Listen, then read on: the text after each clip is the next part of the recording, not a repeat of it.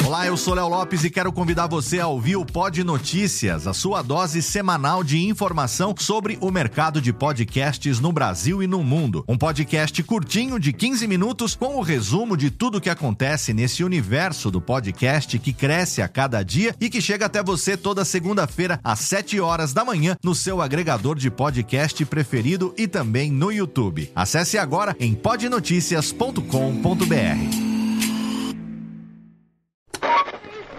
20 horas e 25 Sim, senhoras e senhores, está começando a partir de agora o primeiro Radiofobia. Hoje totalmente fenomenal, um programa especialíssimo apresentando para vocês. Radiofobia, senhoras e senhores!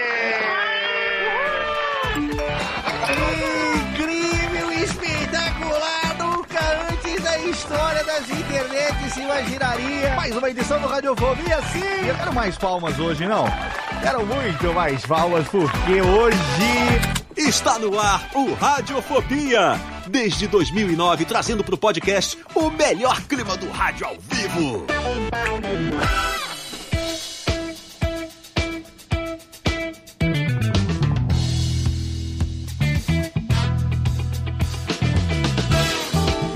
Saudações, ouvinte radiofobético, eu sou Léo Lopes e tá no ar pela Radiofobia Podcast Network, no agregador da sua preferência, no feed e também ao vivo pelo nosso canal do Radiofobia nos YouTube. Mais um episódio do seu podcast totalmente fenomenal, mais um episódio do Radiofobia, Lê. Sim, estamos aqui em mais um programinha totalmente fenomenal de uma série que tem sido bastante solicitada pelo nosso querido ouvinte, porque nós estamos na, na reta, nós estamos aqui na linha que em março do ano que vem nos levará ao 15 ano desta bodega. E você sabe que uma das séries que nós temos trazido ao longo desses últimos dois anos aqui é o Radiofobia Replay, um episódio onde nós trazemos pessoas que já passaram há mais de 10 anos e ainda não pereceram, porque muita gente tem perecido ultimamente. E nós estamos aqui felizes quando as pessoas não perecem e podem estar aqui conosco mais uma vez. Então, para recebê-lo, vocês já estão vendo, mas eu não vou falar com ele primeiro. Eu vou falar primeiro com aquele que é a prova viva de que o nerd de ontem é o cara rico de hoje ou é o bom marido de amanhã? Não sei, Thiago Fujiwara, pelo menos o bom marido, eu tenho certeza. O bom marido, cara rico, o cara rico a gente tá batalhando. não deu muito certo essa história por enquanto do cara rico, mas é, um, é cara rico de saúde, rico de família, com essas gêmeas lindinhas aí que você tem, com a sua esposa, Dona Aline Fujiwara, não é verdade? É. Então, É é a riqueza do bom humor, cara. E eu acho que não tem riqueza maior, Léo, do que a gente chegar de noite e conseguir colocar a cabeça ali no travesseiro em paz, cara. exatamente. Porque no, num mundo que tá todo mundo procurando tanta guerra, procurando tanta briga, você dormir em paz é riqueza. cara. Exatamente. Ainda que no dia seguinte a gente tem que ligar pro gerente do banco para segurar aquele cheque. Está tudo bem, está tudo tranquilo. Está Segurar aquele cheque fazia anos que eu não via isso. Aqui a gente entrega a idade fácil, irmão. Aqui é assim mesmo. E junto com o Thiago Fujiwara, diretamente lá, ele está lá em São Bernardo do Campo, que é a Detroit paulistana, cidade que mais rapidamente se deteriora no Brasil. Nós temos também aqui ele que está numa segunda Detroit, porque também Sorocaba está se tornando a capital mundial dos veículos de, de, de importados. Aquele que sabe tudo de espinha e fimose, menino Jeff, com certeza. Olá, Léo, olá, meus queridos amigos. Você sabe, Léo, que hoje eu estou muito nostálgico. Estou me lembrando das minhas épocas de emo, porque foi num show do Simple Plan que nós nos conhecemos. Olha aí. Tá vendo só? Bom demais, cara. Caramba, como isso fez parte da minha adolescência. agora vamos fazer o convidado se sentir velho. Da minha adolescência, É. né? E é bom demais a gente se lembrar quando usava calça xadrez, All-Star e, e roupa preta, né? Exatamente. Muito bom, muito bom. Na época que o nosso convidado, ele, ele, ele era concorrente do Mortadela. Olha aí, rapaz. é, que você tá brincando, boa, você né? tá brincando? Não, e É. e faz tanto tempo, né, Léo, que as coisas passam tão Na época rápido que a animação, a, exemplo, a animação dele era em flash, não é no YouTube como hoje em dia, era É. flash, irmão. É. essa eu, eu, eu lembro, eu deixava carregando o dia inteiro na internet lá do sítio lá pra carregar, É. sabe? Não, e é coisa louca como o tempo passa rápido, né? Que, ó, por exemplo, agora mesmo, agora no final de julho, pra quem não sabe, né, pro ouvinte que a gente tá gravando o pretérito do futuro do passado Exatamente, perfeito, exatamente. né? É, agora no final de julho eu fiz sete anos de radiofobia Sete anos, multimídia, exatamente. consequentemente sete anos de programa radiofobia também, né? Exatamente. Sete anos que menino Jennifer está aqui mostrando seu pininho para todos. Muito Ah, obrigado. Quanto mais, ve... quanto mais vejo o meu pininho, mais feliz eu fico. Muito bem, eu também, eu também. Muito obrigado, menino Jennifer. E nós temos aqui hoje ele que no dia da gravação desse episódio está fazendo aniversário arredondando, segundo diz a lenda, exatamente 40 anos, ou seja, a partir de agora ele se torna um seminovo menino Vitor Estácio aqui com a gente hoje. Parabéns para Vitor Estácio! Aqui, ó. Muito obrigado, muito obrigado. Chegou o cartão aqui, o, o, o carnê para começar a pagar as prestações do caixão.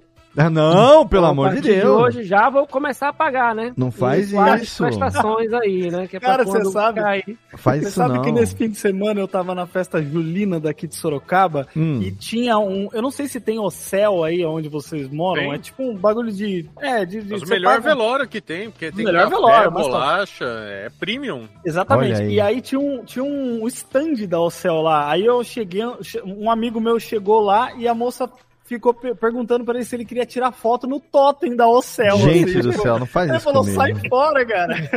Parabéns, Vitor Estácio, pelo seu. obrigado. 40, 40 primaveras, é isso? 40, chegamos aí já na Muito metade bom. do caminho, né? Agora é segundo Com tempo. essa cutis? Olha aí. Ah, muito ácido hialurônico, né? Vitamina C de É. manhã antes de dormir. Exatamente. Parabéns, meu querido Estácio. Valeu. Você está se tornando um seminovo. A partir de hoje você entra no Zenta. E por falar em seminovo, temos aqui um dos originais. Ele que eu tenho a honra de chamar de meu amigo há mais de 10 anos. Teve com a gente aqui em janeiro de 2012, no único episódio do Radiofobia até hoje, que deu PT no meio da gravação por conta de queda de energia e ele teve que ser gravado de novo. Vamos contar essa história daqui a pouco pra você. Ele que tá aí há, há puta, muito mais do que 10 anos fazendo charges.com.br, agora um canal que tem vídeo praticamente todo dia no YouTube, muita história pra contar, diretamente de Berlândia, meu amigo Maurício Ricardo mais uma vez aqui.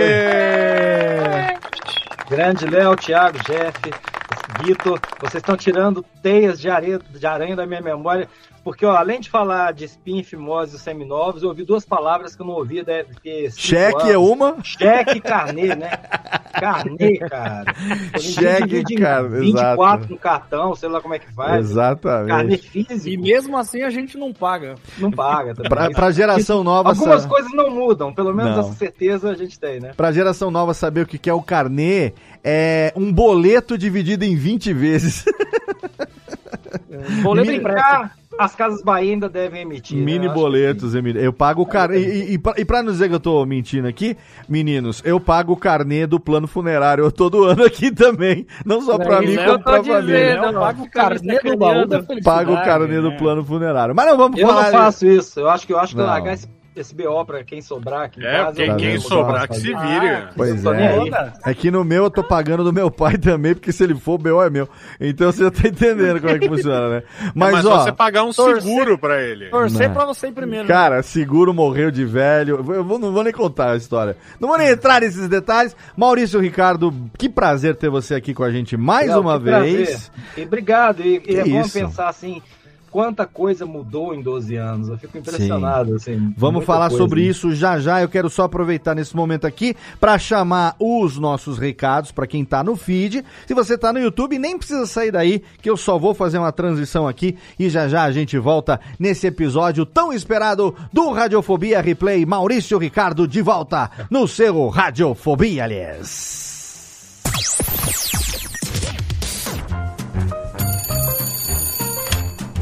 Alô, Alô, é, é da rádio, é? é da Radiofobia, filho. Então, é que sabe que eu mando carta pro programa toda semana, tem uns 10 anos já, mas ninguém nunca leu as minhas cartas, rapaz. Carta, lindo, sério? Em pleno século XXI? E você ouve onde? No gramofone? Mas não tem nenhuma carta por aí, não, é? Ah, eu queria tanto ouvir o meu nome no programa. Tá, e qual é a sua graça? É Ostrogésilo, Ostrogésilo.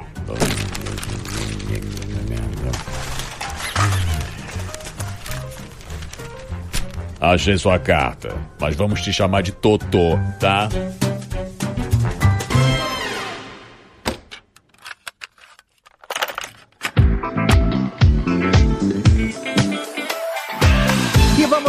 Rápido e rasteiro para a nossa sessão de recadalhos aqui de cartinhas do Totô desta Radiofobia, hoje totalmente replay fenomenal com o MR. Fala, MR! Se você não segue ainda o canal, você vai entender isso ao longo do programa, mas se você não segue ainda lá, não assina o canal do Maurício Ricardo no YouTube, tá perdendo tempo, tem link na postagem do episódio. Joga lá, fala MR. É isso. Um dos caras mais sensato que tem atualmente fazendo comentários no YouTube. Você precisa seguir, é claro, você vai ouvir o episódio com esse nosso convidado totalmente especial de volta depois de mais de 10 anos nessa nossa reta comemorativa rumo aos 15 anos redondo em março de 2024. Espero que você esteja gostando desses episódios e que mande também o seu feedback pra gente através das redes sociais, lá dos twitters, eu sou arroba Léo Radiofobia em todas as redes sociais, ou então pro nosso e-mail, podcast arroba radiofobia.com.br. Tem um e-mail que a gente nunca divulga, mas existe, né? Tá listado lá no episódio. Você sabe, manda pra gente dizendo qual convidado você quer que a gente chame para gravar um episódio do Radiofobia Replay. Alguém que tenha passado por aqui há mais de 10 anos ou que esteja em vias de completar 10 anos de participação. Afinal de contas, tem muita gente, centenas, literalmente centenas de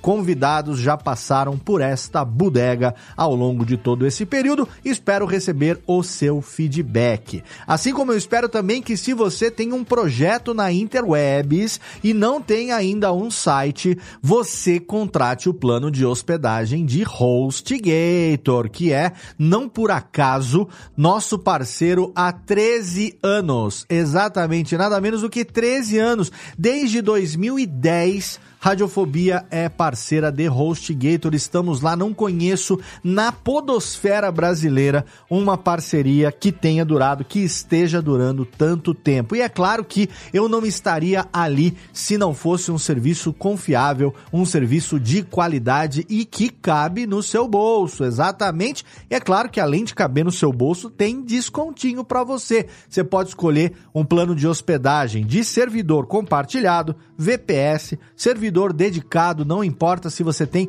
uma necessidade para um projeto, seu projeto ainda não tem um site, considere contratar a hospedagem de HostGator pelo nosso link para ganhar até 50% de desconto. 50% de desconto é um descontaço. Dependendo do plano, você ganha até 50% de desconto nessa hospedagem. É só você entrar no nosso site radiofobia.com.br barra podcast, vai lá no rodapé da página, tem um banner escrito hospedado por HostGator. Você clica ali ou então na postagem individual de qualquer episódio, tem um super banner, aquele banner grandão, é um super banner que tem o Snap o jacarezinho mascote lá da HostGator. Clica ali e você vai ser direcionado também para nossa página de parceiro e garantir até 50% de desconto no seu plano de hospedagem em HostGator.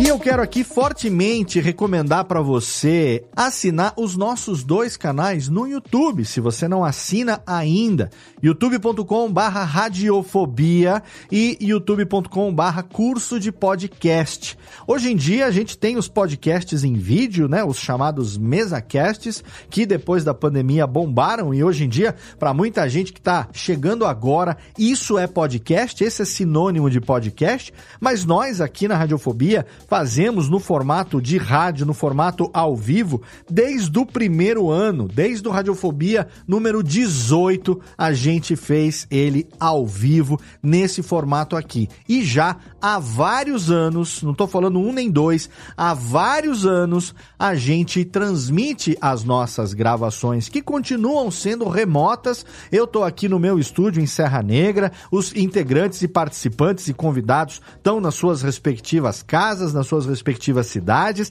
A gente mantém o modelo remoto, mas remotamente através do Google Meet, através das webcams, dos microfones, a gente se conecta. Tem lá um overlay bem bacana, vários overlays, são aquelas telinhas personalizadas ali que eu uso no OBS e eu faço ao vivo como se fosse rádio mesmo, com as trilhas em tempo real, com as vinhetinhas, fazendo as nossas brincadeiras tradicionais. Então, se você não acompanha a dinâmica da gravação ao vivo do Radiofobia, ainda não viu, ainda não assina os nossos canais no YouTube, considere entrar lá para você poder acompanhar também, porque durante as gravações, tanto do Radiofobia quanto do curso de podcast, em breve nós vamos começar também a transmitir as gravações do Radiofobia e de outros podcasts da casa. Você pode participar pelo chat, você pode interagir com a gente ali em tempo real, mandar sua pergunta. É muito bacana a interação dos ouvintes na gravação ao vivo, coisa que no Radiofobia já acontece desde 2010, 2011, quando eu comecei a transmitir na época pelo Ustream. Já utilizamos uma série de plataformas e hoje, com a estabilidade, a gente faz a transmissão numa live do YouTube e depois o áudio dessa transmissão se transforma no podcast que você ouve pelo feed. Então, entra lá e assina os nossos canais no YouTube. Belezinha? Ó, conto com você, hein? Assinar e clicar lá no Benedito do Sininho para você poder ser notificado. Ajuda a gente a crescer também nesse canal que está sendo cada vez mais importante para quem produz podcast no Brasil. E além de tudo, tem também os grupinhos. Aí os grupinhos são aquela quinta série barotiga para você ficar ali interagindo com a gente ali no Telegram t.me barra Radiofobia Network. É o grupo de ouvintes, apresentadores, integrantes, produteiros, todo mundo ali da Radiofobia tá lá. Ali você fica sabendo em primeira mão quando tem gravação marcada, as artes que o Sandro Rodio tem feito para os nossos episódios. Pode mandar link, jabá do seu podcast também, interagir, falar com a gente ali no dia a dia. Esse grupinho é a nossa quinta série, coisa que o Twitter era nos bons tempos, hoje em dia já não é mais. A gente está concentrando ali a nossa audiência, os nossos ouvintes mais fiéis no Telegram t.me barra Radiofobia Network. Agora, se você é interessado por produção de podcast, se você quer ter contato direto não só comigo, mas também com muitos editores, produtores, pessoas que trabalham no dia a dia profissionalmente ou de forma amadora, mas que produzem podcast com muito esmero, com muito carinho, você pode participar de grátis, totalmente de grátis, do nosso grupo do curso de podcast no Telegram t.me barra o curso de podcast. Não esquece do O no começo, senão você vai cair num grupo que não é o meu, t.me barra o curso de podcast. E esse grupo é extremamente ativo, muito colaborativo, todo mundo que mandar sua pergunta ali vai poder interagir. A galera é muito legal, com certeza você vai adorar. Se você produz podcast, se você é integrante de algum podcast, se você se interessa por esse aspecto da produção de podcasts, o grupo do curso de podcast no Telegram é perfeito para você e de graça é melhor ainda. Além de que a gente pode ter contato ali direto no dia a dia, manda uma mensagem que a gente está sempre respondendo. Belezinha? Então agora sim é hora da Térica chamar a vinhetola e os nossos amiguinhos para a gente continuar esse papo fenomenal com o meu amigo Maurício Ricardo em mais um episódio replay aqui do seu Radiofobia, aliás. Radiofobia. Radiofobia.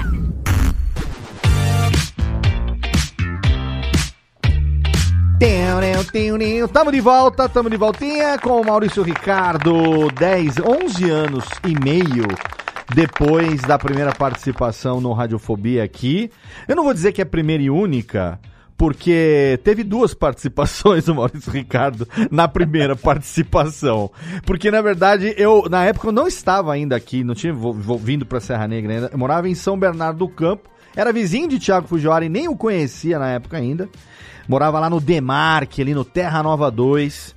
É, e eu vou dizer para você, eu tava fazendo Radiofobia até então, desde 2009. E era uma escrivaninha, um, uma mesinha daquelas mesinhas de computador. É, tem um, um, Vou deixar um link na postagem de um.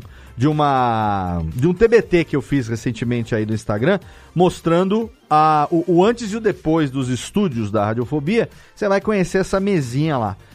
E aí, é, eu morava num prédio, né? Num condomínio, segundo andar de um condomínio. E, cara, eu não tinha no break. Só isso. E nunca tive no break até então. E aí a gente tava gravando Radiofobia na época, eu, Vivaco, Daniela Monteiro e Maurício Ricardo, conversava, vai, conversar bem, parará. Acabou a energia. Acabou a energia, não voltou mais, internet acabou. Só que geralmente o que acontecia? É, quando acabava a energia, a gravação ela parava onde estava e eu conseguia aproveitar o que tinha sido feito. Depois a gente gravava dali pra frente o complemento e tal quando voltasse a energia. Nesse dia a energia não voltou, tipo, até a manhã seguinte. E eu perdi tudo. A gravação toda foi para a sacola.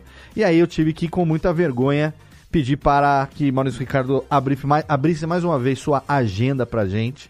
Então, eu digo que hoje é, é, aquela não foi a primeira vez, então foi a segunda vez, mas Radiofobia número 75 tem um link lá na postagem para você que não ouviu ainda conhecer a história desse que é um dos caras que ele mesmo fala que tá aqui desde que a internet era a lenha ainda, É, o né? podcaster que nunca passou por isso que atira a primeira pedra, né, Léo? Pois é, cara. E, e aí é com muita, com muita alegria que a gente manteve aí nosso contato e estamos aí acompanhando a história que continua ao longo desses 10 anos, 11 anos.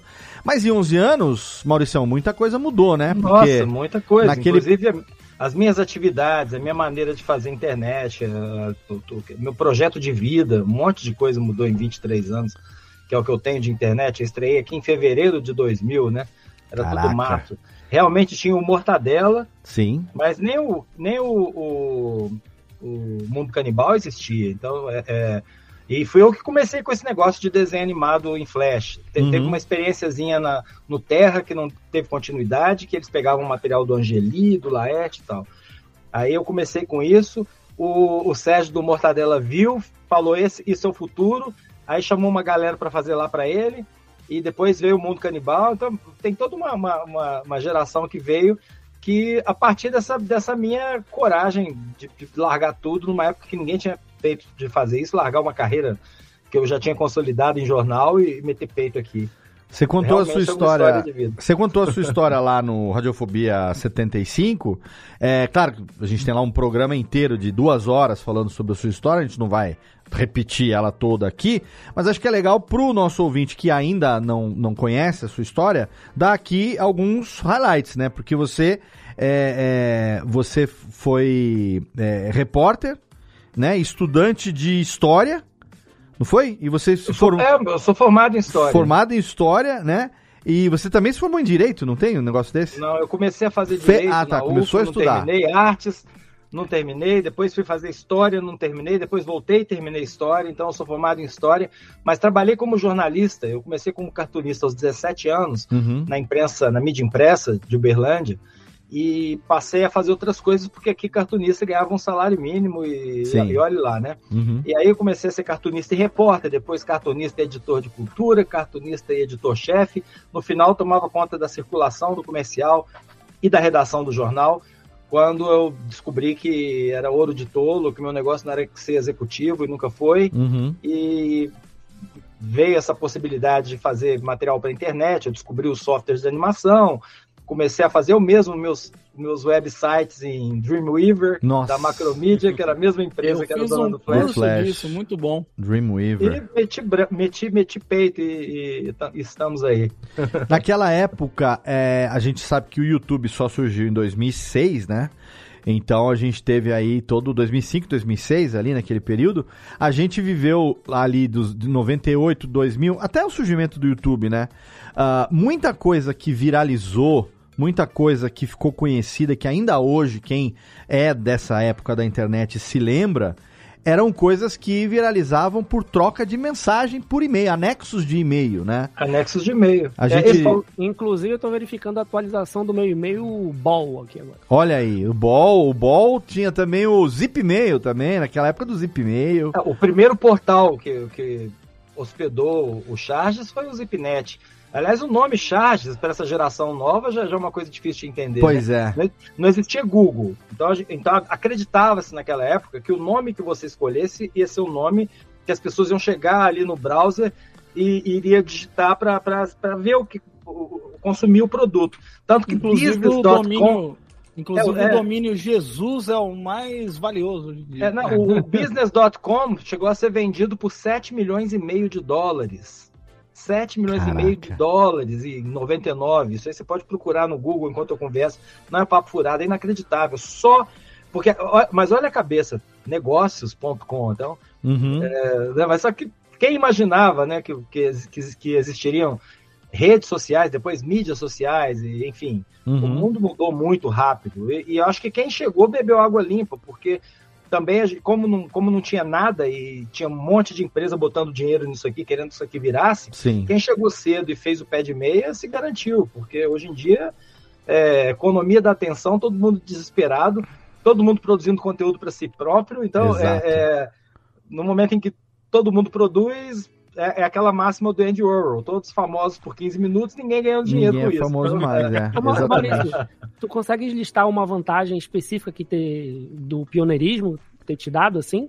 Ah, esse é, o- esse é o principal dele, ganhar dinheiro, né, gente? Pelo amor de Deus, isso aqui, Sim. a internet dava muita grana no início do século. Aham. Meu Deus, dava dinheiro pra caramba. Dava muito dinheiro. Eu fiz o, fiz o meu patrimônio e, e garanti minha vida com esses 15 primeiros anos, 10 primeiros anos de internet.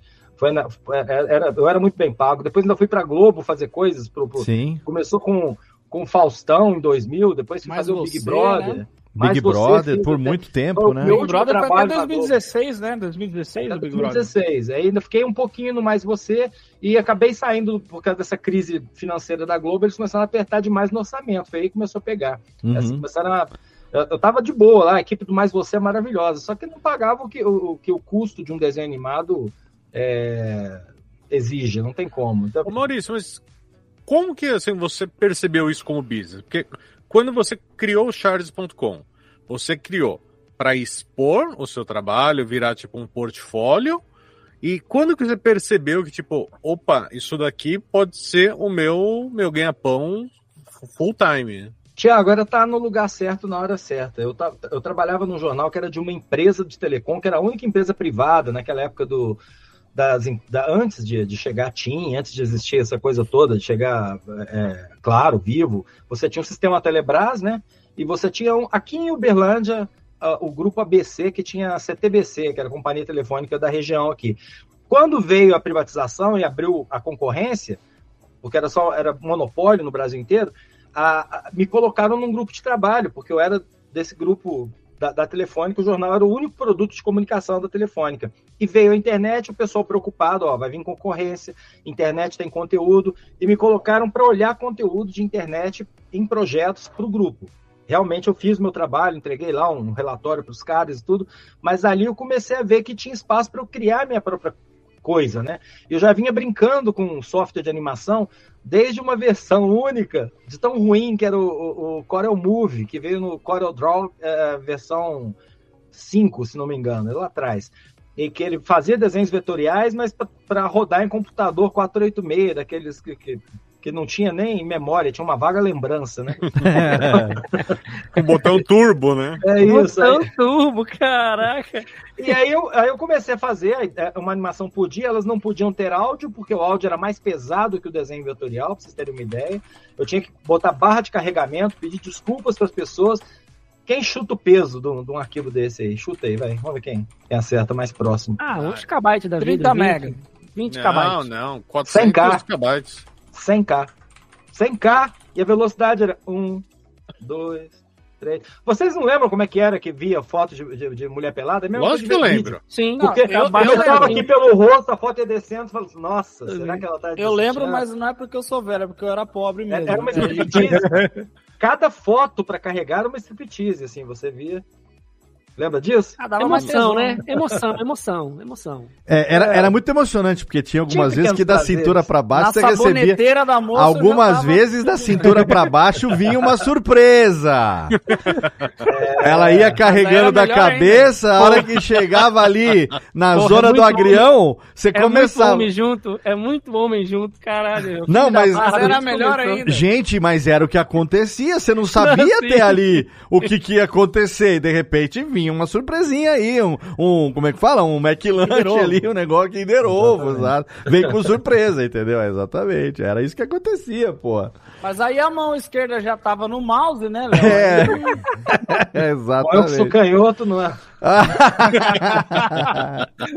Mas, ô, ô, ô, ô, Maurício, essa pergunta do Japa eu acho bastante bacana, interessante, porque é o seguinte, a gen- você falou isso, né? Naquela época a internet era, era novidade e as marcas não tinham. A gente não tinha a menor ideia de como ganhar dinheiro com a internet. Que em algum momento. Até hoje tá. Não sabe, Então, né? mas é que tá. Naquela época se descobriu como fazer isso Sim. e se fez isso durante muito tempo, que foi quando as marcas descobriram que elas tinham que trazer conteúdo para elas ganharem visibilidade. E aí você trazia as pessoas, tinha os acessos. Por muito tempo foi aquela coisa, coisa de, de page view, de CPM, de contagem e tal. No meu caso, no meu caso, um pouco diferente, porque é, o meu modelo de negócio era o melhor do mundo, porque você ficava debaixo de, uma, de um portal, né? Eu produzia, Hum, e aí eu tive no Zipnet, depois fui para Globo.com, aí depois fiquei no UOL por 20 anos. uhum. E, e no UOL, que acontecia? O me pagava por mês uma, uma, uma grana muito boa para explorar comercialmente o, o, o website. Então não tinha nenhum compromisso sequer com dar audiência. Perfeito. Porque a audiência era alta, né? Claro, né? ninguém fazia graça, eles só pagavam porque tinha muito view. Mas não era uma preocupação que eu tinha, essa coisa de que, que hoje é gamificada. Você entra no YouTube e tá assim, parabéns, seu vídeo está normal. É. Parabenizar o por estar normal é ótimo, mas tudo bem, eu entendo o espírito da coisa.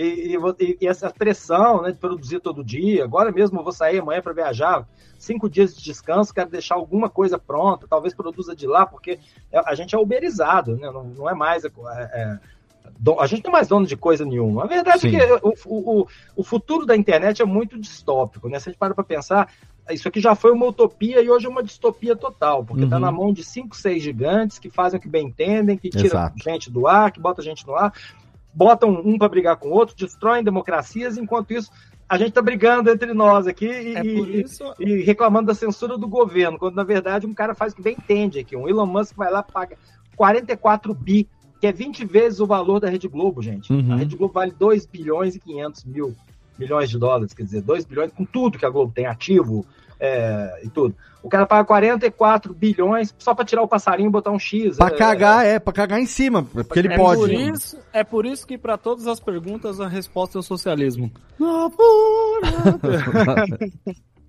Vou ficar calado, hein?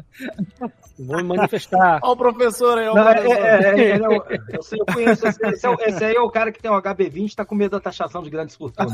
Exato. Vou falar, não vou implicar com ele, não, que é aniversário dele. Mais Exato. ou menos, mais ou menos. Mas então, essa época de internet que você viveu é uma época que até uns 8, 10 anos mais ou menos, ela tinha uma certa possibilidade e depois o jogo mudou, a regra muda. E o negócio de internet, que você sabe isso melhor do que ninguém, é que amanhã o dono da bola muda a regra do jogo e se você quiser continuar jogando, você tem que se submeter à regra ou sair de campo.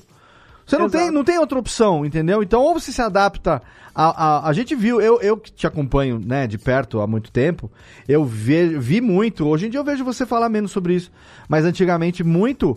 A briga com o YouTube com relação à entrega dos vídeos, com relação a não. a- a- aos vídeos, enfim, não serem é, é, é, destacados, apesar do, do, do- do- da da audiência, e não chegarem a ter a entrega que deveriam ter pela quantidade de inscritos que você tem no canal. Então são coisas que hoje já é uma outra coisa que você já, sabe, tá, tá tendo que lutar por, pelo esforço próprio, né? Mas esse nem foi o, o principal problema. O meu, meu grande problema com o YouTube foi que na época em que eu estava ainda debaixo de portais, é, a pirataria do meu material era gigantesca, era incontrolável. Uhum. Porque todos eles começam com a mesma técnica, liberando a pirataria. É, é muito difícil tirar do ar, você não acha nem um botão para você acionar, quando aciona tem que esperar. É, a primeira vez que eu fui pedir para tirar um material do ar, eu nunca me esqueço, eles me pediram para passar um fax para Irlanda. Eu acho que o Google não tinha comprado ainda o YouTube. Aí eu falei, cara, não quer tirar, né? É uma empresa de tecnologia que manda você mandar um fax para Irlanda, porque o jurídico é na Irlanda, e fax, tá? é, Já naquela época, eu tô falando, dois- 2008, sei lá, 7, já era uma coisa absurda. Em meia hora de programa a gente já e- falou de fax, carnê, cheque. Quero ver o que, Pois que vai é. vir agora. Aí chegou num ponto, a, a minha entrada no YouTube foi assim, né? Foi, foi, bem, foi bem depois do nosso primeiro Radiofobia, que foi o Sim. seguinte: eu cheguei pra. pra o, o UOL chegou pra mim e falou, cara, eu, eu cheguei pro UOL, eu cheguei pro UOL, o UOL tava reclamando que minha audiência estava caindo. Eu levei os números do YouTube e falei, olha, olha isso aqui. É, eu tinha mais audiência no YouTube do que no, no, no website, só por pirataria. E aí o UOL resolveu que ia virar uma. Eu esqueci o nome desse esse pessoal que faz integração de YouTube e tal, bro- broadcast, bro- broadband. Uma network, né, na época. Uma network, Isso. exato. Tem a broadband, uma network. E aí fui pro YouTube com tudo, e o UOL não foi. Nessa do UOL não ir eu ficar, eu, eu falei, ah, beleza, eu fico aqui. E eu, e eu ainda peguei uns bons anos de YouTube, bons anos mesmo. Assim, Maurício, eu não, eu não apesar sei se de ter eu chegado errado. atrasado. Eu Oi. não sei se eu li errado, mas eu, eu vi em eu de- eu devo ter lido em algum lugar que você, é, por causa dessa questão, por conta dessa questão da pirataria, você até acabou assumindo um dos canais que pirateavam seu conteúdo para ele ser o seu conteúdo mesmo? Exatamente. Eu cheguei para entrar, tinha lá um canal que tinha feito 700 uploads do meu material em Full HD. Ele pegava o, o- ele, pe- ele pegava o, o material que estava lá no, no, no UOL, baixava do, do, do, do UOL. Naquela época ainda tinha um, o próprio a própria ferramenta de vídeo deles lá, que era o UOL+, Sim. muito ruim, porque não chegava até no, no- não tinha banda para poder chegar muito longe de São Paulo, então o vídeo ficava travadinho. Você entrava naquela de- pasta barra, barra vídeos e o cara baixava tudo ali, né? Pois é, o cara baixava aqui todo dia, eu fazia meia-noite, meia-noite e meia já tava no canal. Aí quando ele tava com 700 vídeos mais ou menos, eu fui e comprei meu canal dele, eu comprei. Eu virei- Falei, cara, é- eu vou, ter, eu vou derrubar ou, ou eu posso, ou você pode me dar ele. Ele falou, ah, cara, eu faço faculdade, você quer um, me ajuda? Falei, tá bom, faz o seguinte, eu te ajudo aí com, por um ano eu pago aí o, um X lá, combinei, nem lembro o valor, e peguei, e comprei meu canal pirata de, do cara para não ter que começar virou oficial. É. É que já tinha tanto Aí- conteúdo lá, a né? gente tem, a gente tem um, um movimento parecido hoje, né? Com o pessoal que faz corte, por exemplo, de, de podcast. É. Alguns podcasts, tipo o Podpah, eles meio que permitem, assim, que a galera suba cortes pra monetizar e tal. A única coisa que eles pedem, olha, espera aí 24 horas, 48 horas, alguma Ah. coisa assim. Mas a gente não encrenca muito com isso, É, não. porque na verdade Tem o, vários podcasts que fazem isso o mesmo. modelo, Tem- o modelo de ganhar desses especificamente, ele não tá é, especificamente no, no- na Na entrega, na monetização, né? Do, Não. do, do view, mas do product placement que eles já fizeram dentro do vídeo, que tá no corte. Então, quanto mais É, esse se corte. o cara anunciou lá, né? Quanto mais esse corte. corte aparecer, mais o cliente vai ver que o produto dele foi para mais Até pessoas. esse né? negócio já tá acabando. A maior parte, Léo, já tá com, já tá com cortes oficiais, porque é um, é um grande negócio.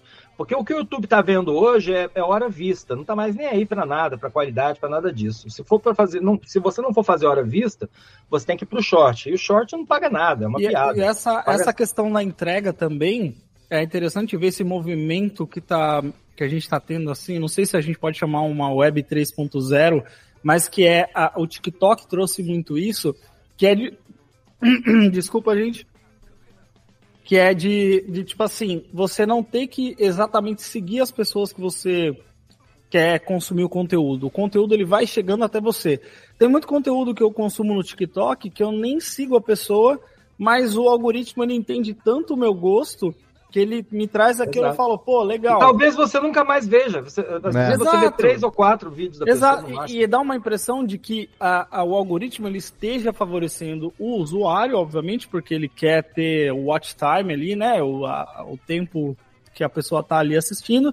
Só que numa dessa também, o cara que, por exemplo, se eu assino o seu canal, às vezes, se eu, se eu esqueci de ir lá um, um dia da semana no seu vídeo, no seu canal, o YouTube para de me recomendar. Ele vai recomendar aqueles que eu tô assistindo todos os dias É, que eu abro lá. Sim. É, o YouTube tem isso. Olha, gente, eu já me reinventei tantas vezes na internet que dessa aí eu conscientemente quis ficar fora, né? Assim, as, as últimas novidades do meu trabalho é que eu não, não estou mais produzindo desenho animado novo, Uhum. tô- eu, tô, eu tô com um acervo tão grande. E como eram desenhos de dois, três minutos, eu vi que o YouTube não entregava, né? Porque ser dois, três, ele estava querendo me forçar a entrar pro short. Uhum. Porque o que que acontece? Hoje, é, bom, vocês já devem ter discutido eu não quero ser técnico demais, porque eu acabei me especializando nisso. Não, tenho manda ver, manda ver. Mas é que a gente está vivendo esse negócio chamado economia da atenção, que é o seguinte: é, isso é o tempo humano virou commodity. Porque tem muita gente para consumir o tempo e o tempo da gente é limitado. A gente tem Uhum. 24 horas por dia. Então eles começaram a fazer o quê? Invadir os nossos espaços, como por exemplo o nosso sono. Uhum. Por isso que a gente dorme lá com a mãozinha, com o dedinho ali, fica lá ali, às vezes deixa de dormir duas horas para ficar buscando uma pequena dose de dopamina num vídeo aleatório no TikTok ou no Insta. Perfeito, perfeito. Então hoje a grande, te- a grande preocupação de todas essas grandes empresas, de, dessas big techs, é manter você preso na plataforma. Então não interessa para ela aquele cara que faz um videozinho só por dia de um minuto ou dois ou três, igual fazia. Porque se o cara for meu fã e for inscrito para ver aquilo, ele vai ver esses três minutos e vai para outra plataforma. Ele não vai ficar preso ali. É diferente do modelo do TikTok que você falou aí, Jeff, que é o seguinte: ele, ele descobre o que você gosta e vai te dando mais do mesmo. Eu me lembro que quando eu comecei a. Quando eu entrei no TikTok pela primeira vez, aleatoriamente, eu não via nada, e apareceu lá uma menina de biquíni dançando. A gente naturalmente para para olhar e me chamou muita atenção por ela ser jovem demais. Eu falei, pô, essa menina não deve ter nem ter 18, tá dançando. né? Eu lembro que eu ainda pensei isso. Aí passei o próximo era uma dica de iPhone, porque ele viu que eu tava falando, tava vendo de um iPhone. Isso você Adorei nem deu dica. like, só o fato de Não, você só ter vi. parado ali. Eu adorei a dica do iPhone. Aí foi uma sucessão de, de meninas jovens e, e iPhone, até eu começar a conta. sair das meninas jovens e falar, não, cara, eu só tava achando isso aqui curioso. Aham. Não, não, é, não tem idade pra, pra me chamar atenção, não. Eu só achei Sim. como acho curioso até hoje, a super exposição de crianças, né? Até aquela menina da bolsa que, que não sei se vocês viram que viralizou. Eu vi o vídeo que 42 você fez com seu filho. É, É, até- muito eu- bom, cara. Eu zoei muito com, bom. com o Gabriel, que é o meu filho, que é a menina que pega a bolsa. Pai, está alto. Tal. É, é, Pô, a menina tem 16 anos de idade, cara. E, e já, já, já famosa da pior maneira. Então tem todo o dinheiro do mundo, mas é é, não- simplesmente é um caso de, de estatuto da criança e adolescente em cima Sim. da família, porque Uhum. é um absurdo essa exposição. Então, a, a gente está vivendo realmente esse momento distópico. Por causa disso, eu já tinha feito a minha última grande migração da internet, que foi montar o meu canal de vlog, até com bastante atraso, né, em relação a todo mundo, mas que é onde os meus vídeos mais vistos hoje estão, né? É, não tem nenhum vídeo lá que dá menos que 30, 40 mil dia, e um- eu faço sem equipe, eu ligo meu celular, edito no iMovie do iPhone, subo lá, a única coisa que eu faço no computador é a thumb, e é o meu canal de, de, de falar de política, de falar de cotidiano, né? Uhum. De- acabei de, de, de- roteirizar aqui um sobre inteligência artificial que eu, eu tô fazendo, que é, e que é onde eu, eu, eu ainda, eu ainda me mantenho é, ativo na internet. Porque, do contrário, eu- eu- o Charges hoje é casinha de aluguel, né? Eu, eu Uhum. tenho uma, uma, uma editora que pega o, o material, que recicla ele, porque tem mais de 4 mil desenhos animados, muitos deles resistem ao tempo, porque não falam de coisas, é, falam de comportamento humano, Sim. de relacionamento, de assalto, desse tipo de coisa que dá para reciclar, né? E, é- e ainda eu tô pegando a cauda longa do Charges, mas eu não tenho o menor tesão de voltar a produzir desenho animado para internet. Fiz muita coisa na, na pandemia, fiz várias séries bacanas na pandemia que deram muita visualização, foi muito legal, coisas com 2 milhões de views, o, o- é, as, as sagas completas, mas no modelo que, no final das contas, não valia muito a pena, porque eu fazia 3 minutos, 3 minutos, 3 minutos, aí juntava tudo em vídeos de 15 minutos, em alguns casos até de um, eu tenho longas longa metragem, de uma hora e meia de duração. Uhum. É, que eu- só de desenhos que eu fui juntando para poder fazer um vídeo maior, para esses vídeos sim serem vistos pelo, no YouTube. Mas aí é uma concorrência muito, muito desleal com a gente batendo papo aqui, entendeu? Ah, Então, é, então, uma então, máquina, modelo- é uma máquina de moer gente isso aí, cara. Os É, produtores, eles têm que. Caraca, é tipo assim, tem muita gente que produz. O cara faz, às vezes, dois, três vídeos por dia pra dar conta de. Porque aí, se o cara ele tá trabalhando lá e aí ele fica, tipo assim, dois dias sem postar, isso já joga o canal dele lá pra baixo e, tipo assim. Infelizmente é o jogo que tá acontecendo e a gente vê muita gente tendo problema com isso, né? Ô Maurício, É, eu, quan- eu quando. consegui es- escapar disso. Eu, eu caí fora a tempo. Eu- eu- o que eu tô fazendo ainda me dá prazer, Uhum. que é bater papo, chegar e fazer meu. Eu, eu faço muito caprichadinho, meus vídeos ficam com 11, 12 minutos, mas todo dia eu roteirizo o vídeo que eu vou gravar e tal, para falar das minhas coisas, num outro canal que é o Fala MR, que deve estar agora com, cara, não, 260 mil? 260 mil inscritos, 268, algo assim. É, que é o meu canal secundário. E o Charles, tá, ele, tá, ele tá sendo administrado por, por gente da minha equipe e eu não tô mexendo com isso. E aí, enquanto isso, quando eu vi o que estava acontecendo com o mundo, e como eu descobri que a necessidade humana de interagir com a máquina num futuro muito esquisito Inclusive que começou pelo lado que, que eles falaram que ia ser o último, né? Falaram que a inteligência artificial ia atacar por último os criativos. São os primeiros que estão pagando o pato, né? Sim, pois é. Para você ver como é que o mundo não tá, tá imprevisível. Eu fui manter uma escola de tecnologia, né? Então já tem oito anos a minha escola, que é a Techers. A gente está em 15 estados, em, em quatro continentes. A minha esposa é pedagoga, ela trabalhou com educação no Japão, né? E a Techers está super legal. E, e, e a gente tem uma, uma sede física presencial em Uberlândia né, com, com cinco salas cheias de computadores. Que maneiro. O nosso público-alvo é principalmente criança e adolescente, né? Para dar esse contato inteligente com a tecnologia. E a escola está indo super bem. Eu estou fazendo essa migração, assim, ainda tenho tesão de estar na internet, a razão pela qual eu ainda estou na internet, mas não fosse por isso, é, enquanto eu acho que eu tenho algo para dizer, eu vou chegar aqui e vou falar, mas eu já não estou mais nessa, essa coisa de eu fiz esse, esse shorts que você viu aí do, do meu filho, que foi uma zoeira que, que ele passou aqui na sala, no, no meu quarto e eu tava com o disco do Tim Maia. Eu falei, vamos, vamos fazer um vídeo muito certinho, muito igual, muito igual. Esse eu vi, eu vi, ótimo. eu vi Só ontem. Agora... Eu vi ontem esse, tava com imunização racional ali. E eu achei demais também, porque, pô, é sacada, né? É a presença ali. Achei então, demais. mas agora, agora o que, que é legal? Eu, é poder ter essa liberdade. Assim, se eu tiver uma boa ideia, eu vou ali gravo uma peça de humor, eu posso. Eu, eu, eu sou muito livre comigo mesmo. Vou fazer, eu vou fazer 60 anos de idade, eu tô, tô nesse negócio aqui. Eu já entrei muito tarde na internet. Então, uhum. para mim, é, é uma, eu tô numa fase já da vida de, de mais reflexiva mesmo, mais. Pois mais, é. Eu já escolho o que, que eu quero e para que lado eu vou, não vou, entendeu? Eu Escolhe onde pelo... gastar energia, né? Eu tô é, indo pelo e... mesmo caminho, bicho. Ontem Com eu certeza. fiz, ontem, no dia anterior a essa gravação aqui, eu fiz uhum. 4.9. Tá de parabéns também, hein, Leozinho? É, e aí, não, mas o que eu quero dizer é que eu tô nessa mesma vibe também. Tipo, eu não vou ficar aqui até 70 anos de idade fazendo essa bodega, entendeu? Então, é. a gente em algum Como momento não? vai ter que dar um alt tab aí, ter que dar uma reinventada. É igual os seminovos que vocês citaram tantas vezes, Sim. né? Por exemplo. Foi uma coisa super legal, foi um subproduto do Charges, um, um projeto que eu criei pensando na, na, no auge da crise da indústria do disco. Os caras ainda não tinham achado uma solução para o Napster, para a pirataria. Eu falei, quer saber? Eu vou produzir música de graça, vou divulgar no, no, no site, vou ganhar dinheiro com show. E a gente fez um monte de show com, é, em, em feira de anime, a gente tocou na virada cultural, a gente ganhou é, o web hit do ano, tá ali até ali o troféu. Sim. Com escolha já escolha seu já seu nerd, é, sim, sim. É, e, e, hoje em dia, e também quando, quando acabou, também foi por volta de 2012, 13, eu falei, bom, já deu, já, já esgotou o que tinha que esgotar. Foi a fase, foi rock ciclo, caído né? pra caramba, né? É. E né, ainda a gente fez eu sou emo, né? Porque tinha os emos que ainda davam uma, uma guitarrinha pesada, aí que de repente foi só sertanejo, sertanejo, sertanejo. Bom, gente, deu parou hoje, mas não abandonei a música. Eu tô com 60 anos e, e vou fazer, né? Tô com 59. E toco o Pink Floyd na noite aqui em Uberlândia, toco o Supertramp. A gente tem bandas, Olha aí. bandas, bandas tributos. Você continua sendo baixista, Maurício? Baixi, baixista e cantor, né? Eu Bom de... Cara, eu tenho, eu tenho uma pergunta em relação ao Pink Floyd. Não, vai, Jeff, vai, Jeff. Não, eu só queria fazer um elogio rapidão aqui, porque cantar e tocar baixo é um bagulho, ao mesmo tempo, é um negócio muito é. absurdo.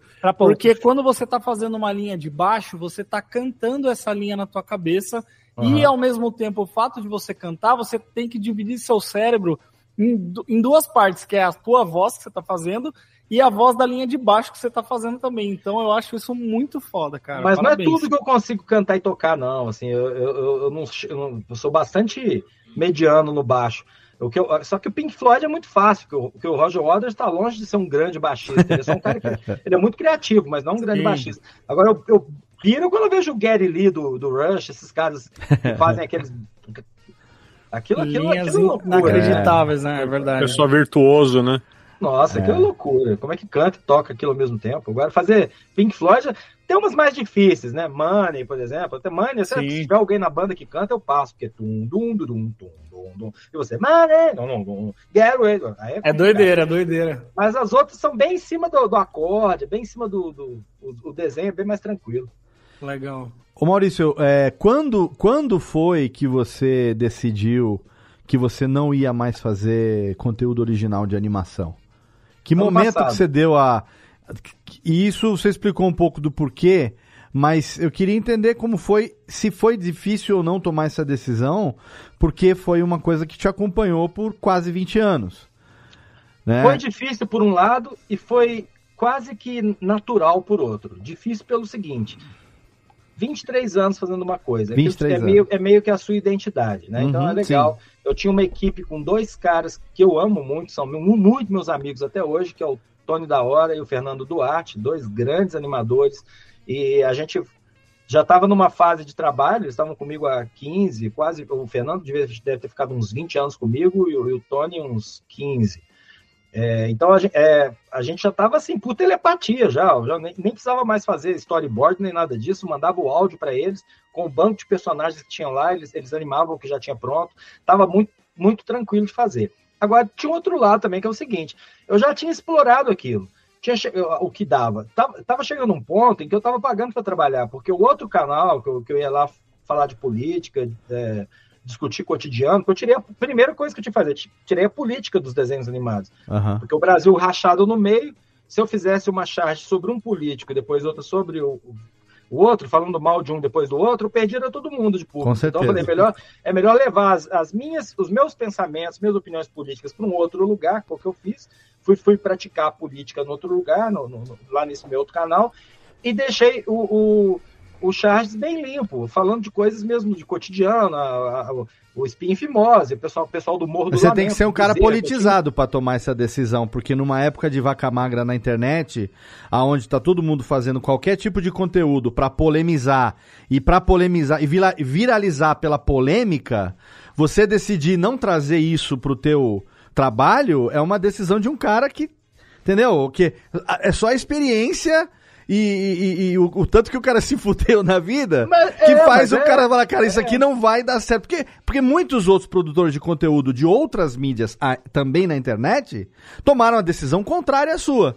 Que era de embarcar na polarização pra poder, com isso, trazer mais gente, né? E você Não, foi eu- pelo caminho contrário, né? eu, eu, eu, eu- falar que eu não embarquei na polarização é mentira, porque assim, eu só peguei a minha opinião política, meu, meu jeito, num país dividido igual o nosso, eu que fui sempre orgulhoso de ser isentão, ah, eu era isentão, eu achava aquilo massa, porque eu pensava assim, a função do jornalista não é ter lado, é ser igualmente crítico, até, até que eu vi coisas com as quais eu não concordei, eu nem quero trazer essa discussão para cá, Sim. mas eu fui falar em outro lugar, falei, porque se eu vou falar aqui o que eu penso, é, é, em termos de, falando dos desenhos animados, né? Pensei, se eu vou falar aqui o que eu penso, eu vou pegar metade do Brasil, né? Porque o Brasil estava realmente, literalmente, Isso, rachado, no rachado, meio. sim. E, vou, e esse público vai ficar com antipatia de quem não tem nada a ver com isso, que são meus personagens. Uhum. Outra coisa que contou demais também para mim foi, foi eu me- porque eu faço todas as vozes, né? Sempre fiz todas as vozes. E me imaginar aos 60 anos fazendo a voz da Suelen, que é a minha personagem que é prostituta, que é gostosona, que não sei o que lá, eu que eu uso o computador para dar o tom feminino, tá tudo bem, eu sou um ator, eu sei fazer isso, eu faço dublagem. Claro, claro. É tranquilo. Mas eu não me sentia muito confortável já. Eu já tava, pô. E, e, e, e uma coisa também, você vai. Você tem um, eu até consegui muito longe, se você pensar 23 anos de humor, porque o humor Sim. é uma coisa que envelhece com a pessoa. Sim, sim. É, eu, eu, eu vi, eu comecei a olhar algumas coisas que as novas gerações iam me mostrar como engraçadíssimas. Eu falava, o que, que é isso, cara? Exato. Eu comecei a não ver graça nenhuma. Eu falei, velho, eu tô é velho mesmo. Exato. Aí pra não Tamo, velho. ficar, ó, o- termi- pra não terminar meus dias fazendo piada de tiozinho do pavê lá no Charges, né? Ainda pagando pra trabalhar. E sendo rotulado de tiozinho, né? É, eu, fa- eu falei, cara, deixa eu, deixa eu, é, é, eu acho que a minha, a minha, a minha trajetória no humor tá terminando. E, e vou te falar uma coisa, o humorista é, é engraçado, isso, pelo menos eu não botava cara. Mas pode reparar que o palhaço que envelhece, ele fica triste, né? Exato. A gente não vê. O Didi é muito engraçado cantando as mulheres, até o Renato Aragão chegar aos 50 anos, 55. Depois você vê a turma do Didi Não, de e agora cara, ele até- dançando lá, Até a mulher dele algemado. Agora que ele tá em cárcere, em cárcere privado, sendo obrigado a criar conteúdo É, pra Uma internet, bolsinha tiracolo fingindo que é jovem, aí é é foda. difícil. Agora, é- então, assim, eu, eu até fui muito longe. Didi, não me processe, chegar- você já ganhou dinheiro com Rafinha Bastos. de Deus, Didi. Doutor Renato. Doutor favor. Renato, Doutor desculpa, o que, o que o processo do Rafinha vale por todos nós já, valeu e tá tudo bem. Ô Maurício, mas eu acho que isso, isso é uma coisa, ao mesmo tempo que eu acho que é muito inteligente da sua parte, é, é uma coisa de pensar que, tipo assim, o humor, óbvio, ele vai evoluindo, ele vai mudando, ele vai. Por exemplo, um humor que eu gosto do que a minha filha gosta é muito diferente. E ainda que eu me considero um cara, eu tenho 31 anos, então, tipo assim, eu consumo muito conteúdo de jovem de 20, que eu acho super engraçado. aqueles negócios totalmente sem sentido às vezes. Mas está chegando numa, numa subjetividade do humor que às vezes eu paro e, e tipo assim, eu levo tanto tempo pra entender que eu penso, putz, será que eu preciso fazer parte disso mesmo? Eu posso só achar legal e beleza, mas eu não querer fazer igual exatamente, mas só admirar de longe. Você pode sabe? fingir também, não tem Não, problema. Ô, Jeff, Faz o- parte. os meninos, quando eu tava em sala de aula, né, tipo, até recentemente, era uma coisa que eu fazia muito, tipo assim, de perguntar pros alunos, cara, o que, é que vocês estão assistindo aí? E eles me mostrarem mais ou menos o que que tava rolando de humor e as coisas, não só de humor, né, mas o que que o, que o jovem de, um adolescente, pré-adolescente de 12, de 13, de 14 anos consome. E, tipo assim, então não achar graça em nada e ao mesmo tempo mostrar as coisas de um cara de 40 anos, uma criança de, de, de 12, de 13, e ele olhar assim, que merda é essa, sabe? São dois mundos completamente diferentes. Eu entendo meio, meio tipo assim, o caminho do Maurício, tipo assim, cara, não faz sentido cheguei, pra todo cheguei- mundo mais. Eu cheguei, por exemplo, até, até curtir muito, para sentar para assistir e rir pra caramba, Rick Morty, que eu acho muito bom. South Park me Mas é um humor hoje. nós também, né? É um Não, humor na, pra- eu- É. na, na mais- verdade, é um, é um humor que tem muitas camadas. Ele pega É. muita gente porque tem É, muitas agora camadas. vamos falar uma, uma verdade, que verdade precisa ser dita, né, gente? É, a gente está vivendo num país que, que tá com uma capacidade cognitiva muito limitada mesmo. Sim. Então, assim, a coisa tá rasa. A coisa tá rasa. Quando você vê também muito esse esforço do pessoal do stand-up de São Paulo de falar, ah, porque querem calar o humor. Também o cara quer fazer humor fácil. É muito fácil fazer humor cheio de preconceito. Vai, é, eu conheço muitos grandes, eu não vou citar Ah, nome você é nenhum aqui. engenheiro? Ah, você é Uber, então. Nossa, Eu- eu- eu- mas tem muita gente que está sabendo fazer humor sem, sem ter que apelar para determinadas coisas. E eu, como sou também. Ah, é- o- mais um fator também que vai contando. À medida que você vai envelhecendo, você. Quando vai escrever um roteiro, você vai vendo que você tem filhos, seus filhos estão adultos, eu já tenho filho casado, estou louco para ser avô já, já estou querendo entrar outra fase da vida. Você começa a pensar duas vezes antes de falar qualquer coisa, entendeu? Sim, Então, sim. a- Sim. até algumas, os estereótipos que eu tinha envelheceram mal, algumas coisas eu tive que mudar, porque eu me senti, não por cobrança, medo de ser cancelado, porque eu, eu me senti mal. E eu fico impressionado é com quem não se sente mal, É. com quem luta para não ser cancelado e quer fazer exatamente o mesmo A humor mesma que fazia coisa, há exato. 15 anos atrás, quando essa- tudo mudou. Essa Tudo gente mudou, não percebe começou- que conversa com menos gente, né? É. Com certeza. Mas você sabe que eu- eu acho que também tem uma coisa assim, que é muito da gente. Eu, eu tô falando como jovem aqui, como mais jovem daqui do grupo, que é muito aquela visão de adolescente, quando você é adolescente, que é você pensar assim: poxa, quando eu for adulto, eu não vou ser igual meu pai, que não entende as minhas coisas. Eu vou ser descoladão, eu vou trocar ideia com meu filho. E hoje eu tenho uma filha de 10 que eu já vejo que tem muitas coisas onde eu não consigo me conectar. Aham. Então eu preciso, às vezes, é, é, encontrar um limiar ali até onde eu consigo chegar para conversar com ela, mas entender também que é outra geração, que vai ser totalmente diferente, que eu não vou conseguir acompanhar, porque é inumanamente impossível, impossível sabe? Tipo, Tem um caminho aí, não, não é um caminho confortável, não. É o caminho de você e ela abrirem mão dos seus vícios de celular que todos nós temos e gastar em tempos desconectados juntos. É. É, é- é até engraçado, porque eu sou, eu sou de internet a vida inteira, tenho uma escola de tecnologia. E a minha esposa criou, criou, criou um projeto agora que teve uma edição, a primeira edição foi agora, tem duas semanas, foi num lugar lindo, maravilhoso, chamado Desconecte-se para se conectar. Onde as- a, gente, a gente pegou um dia as crianças é, longe dos seus celulares, pisando no chão, plantando, fazendo comendo coisas, coisas saudáveis, olhando para o céu, descendo de, de em cima de um papelão num- num- numa graminha Uhum. de tecida, brincadeiras assim absu- absolutamente desconectadas. Sim. E, e aí isso, isso também está criando, está fazendo esse abismo ficar maior, porque o meme e o humor são linguagens, são linguagens geracionais. Aí você pega Uhum. aquela geração não vai conversar com você. A não ser que você gaste um bom tempo, e ela tem que estar disposta a isso também, né? É, Uhum. com ela, os dois desconectados, batendo papo, trocando ideias sobre o mundo. Você pedindo com muita humildade para ela te explicar o que, que, que é isso que ela tá É. vendo e, e Essa-. Sim, eu Essa é uma necessidade isso, cara. de, de pais e de professores, uma necessidade muito grande. É uma necessidade mesmo. É, é, eu acho que às vezes é a humildade de você se, se falar assim, "Viu, me explica, ó, eu, eu não, não entendi isso aí. Porque tem uma coisa que às vezes a gente com o filho fala assim, tipo, ai, eu quero te mostrar isso aqui que é muito legal. Só que quando você vai com muita, assim, sabe, com mu- muita empolgação, parece que tem uma. Ah, Não, não, mas acho que é a nossa, tua, é a nossa expectativa. Eu É. falo porque com, a- com as meninas já tentei mostrar coisas assim que, que em determinados momentos, tipo Harry Potter, tentei introduzir Harry Potter para elas. No momento elas não ligaram, tipo, aí você fala, puta, mas é tão legal. E aí agora. Aí depois elas avançaram na idade. Depois elas acabaram avançando, assim. Sim, sim. Então tem coisas que elas vão encaixando com o tempo, assim, tipo, Chaves, eu mostrei Chaves, eu falo, nossa, eu achava engraçadíssimo. E tipo, elas não acham engraçado. Eu acho que tem que ter o lance do- dos dois lados estarem abertos. Você é, estar aberto, eu assisto com elas coisas assim super novas que elas gostam de assistir. Isso é legal também, né? E Você aí, e quando também pro mesmo nível. e como elas veem que eu abaixo para estar com elas, quando é algo que eu gosto, mesmo elas às vezes não gostando, elas fazem. E Não dá uma chance, né? É, e eu achei legal, uma coisa muito legal que eu consegui introduzir músicas para elas foi o seguinte: eu anos atrás, elas eram bem pequenas, eu ouvi o o Change lá do MDM falando que o pai dele tinha uma coisa que ele fazia assim, no domingo, o pai dele colocava um disco na vitrola e eles tomavam café da manhã ouvindo o disco. Falou sem nada de distração. E eu faço isso com elas. De domingo a gente pega, a gente faz um piquenique na sala, joga a toalha no chão, põe as comidas no chão, põe no Spotify com TV desligada, com tudo, e fica só ouvindo a música e comendo. Então, é o lance da gente estar aberto, porque... Criar espaços também, né? É, cara? a gente tem, às vezes, a gente fica nesse tipo, não, meu, eu tenho uns 40 anos, eu sei o que é bom. Não. Nossa, Diego, né, o que é bom... Essa soberba não adianta é, em nada, cara. O que é bom é Nada. assistir, sei lá, Steven Spielberg, não sei o que lá.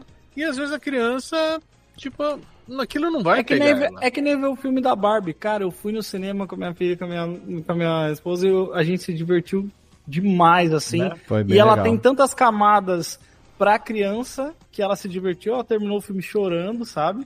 E pra gente também mexe tanto, cara. É, tipo, eu acho que é, é, é isso que você falou, criar espaços mesmo pra você Agora, se o que o conectar. Vitor falou aí sobre professor. No caso do professor, é questão de empregabilidade. Se o cara não tiver o mínimo de referência, ele é feito de bobo na sala de aula. Sim. Eh, Os caras usam meme para testar, para Uhum. atacar. pra- É. Então, assim, tem que saber. É, E, e tá difícil, né? Sem contar que você tem que disputar com um, um- um mundo em velocidade 2, né?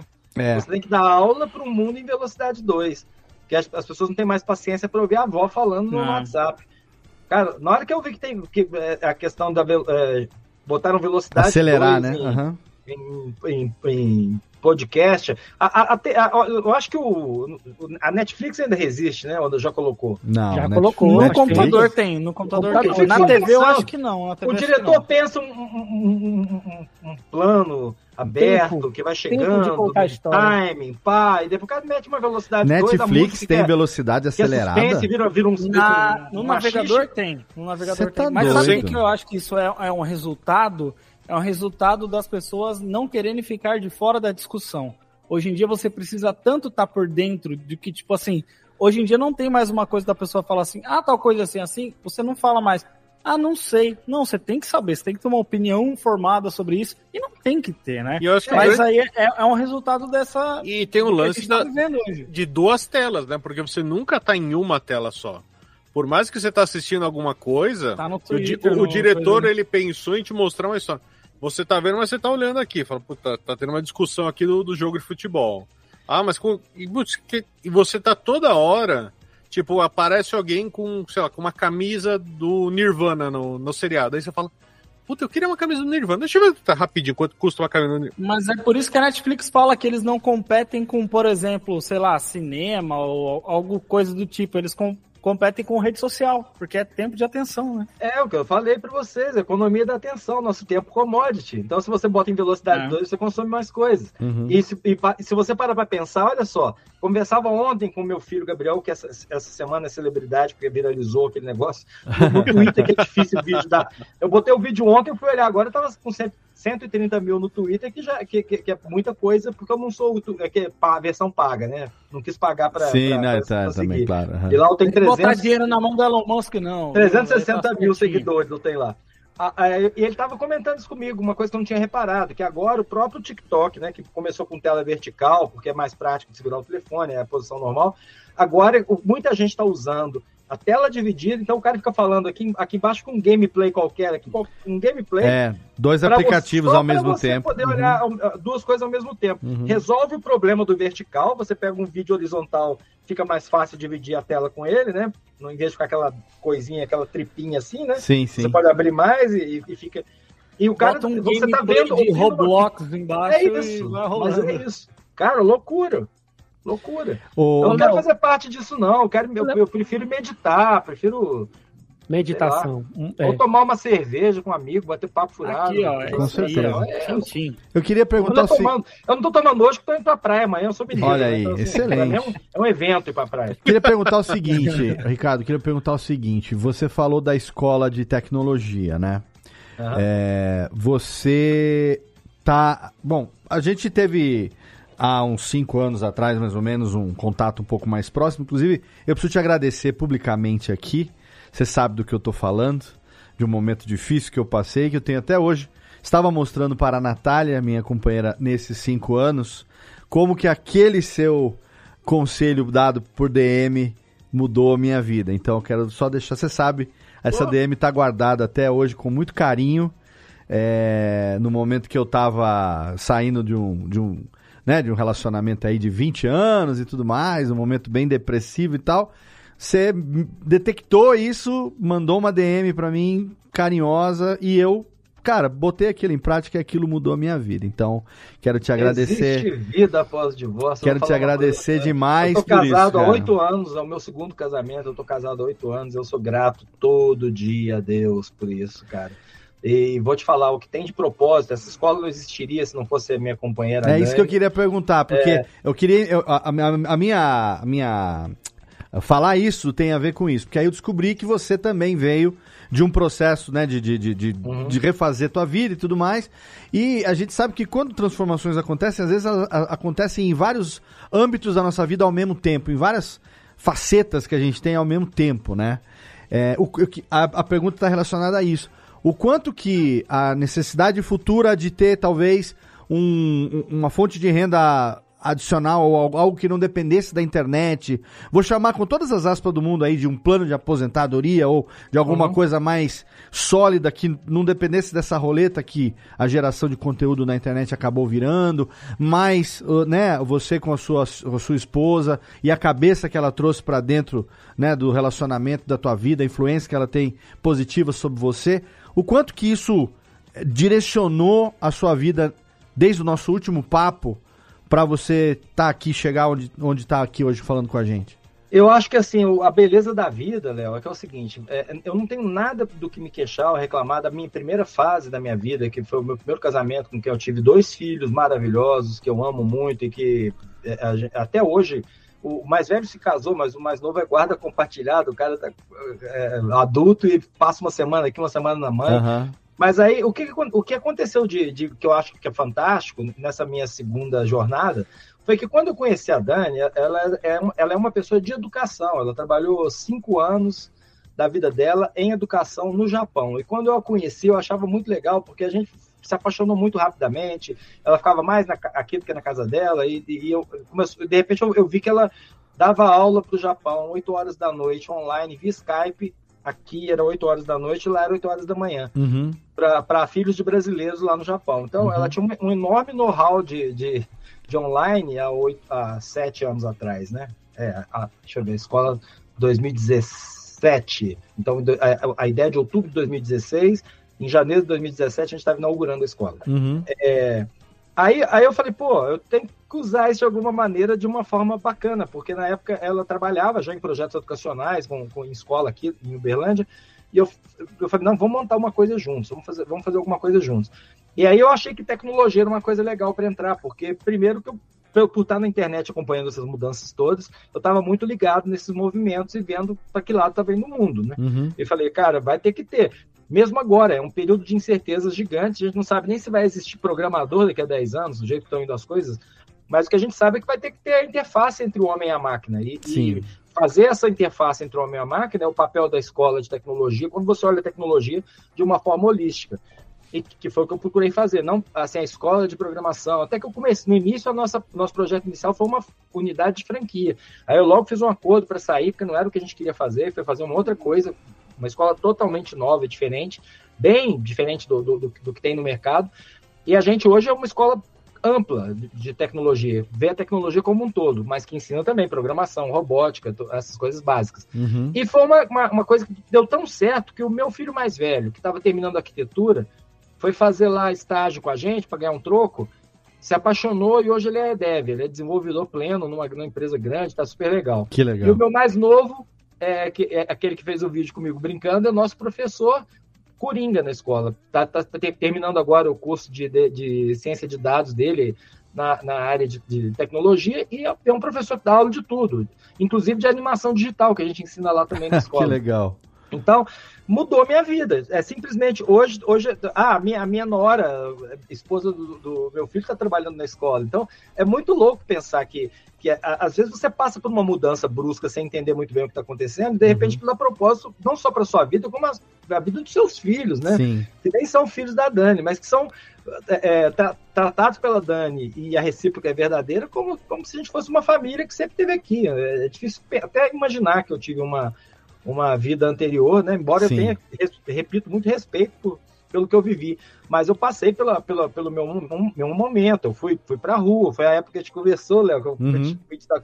Foi, foi porque eu, tava, eu, eu, tinha passado por isso, eu sei como as pessoas se sentem deslocadas depois de um relacionamento Sim. longo. A gente acha que, que é praticamente impossível, né? Que você fala, pô, eu não vou ter traquejo. E, e cara, o que, é, o que é era bem tá essa questão e, mesmo, né? Você tá junto com a pessoa há tanto tempo que, cara, eu, eu, não sei como é, como é que é esse negócio de paquerar. Não, né, não, já nunca, será que eu vou conseguir de novo? Não, eu já não sabia fazer isso Nem antes. na adolescência. É, bom, né? eu já dei muita sorte de ter achado uma pessoa porque eu não precisei ter uma, uma, uma lábia muito desenvolvida. E agora, depois de velho, com três filhos, como é que eu vou fazer isso e, e tal? E pelo que a gente sabe, quem paquerou foi a Nath, hein? É, então, tem, mas tem uma história aí, nós vamos contar. Parte da nossa história, quem acompanha a gente aqui sabe.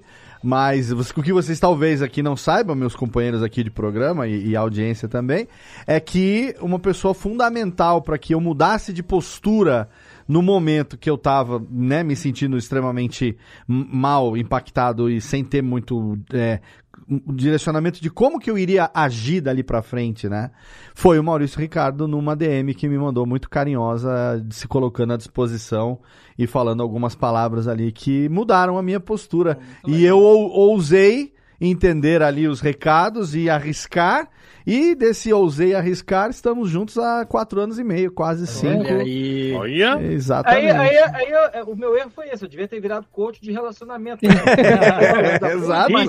Olha aí, Maurício, amoroso. quer ficar comentando política, agora a gente tem que ficar aturando o calvo do Campari aí, rapaz. É.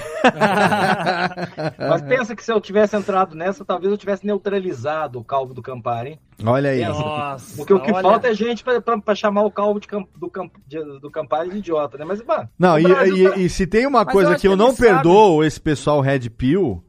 Eu não ah. perdoo nunca. Eu vou pedir pra técnica botar pra mim o reverb aqui, por favor, que eu vou fazer agora uma expressão de raiva, por gentileza. É de ter manchado a imagem do meu camparão, pô! Brincadeira!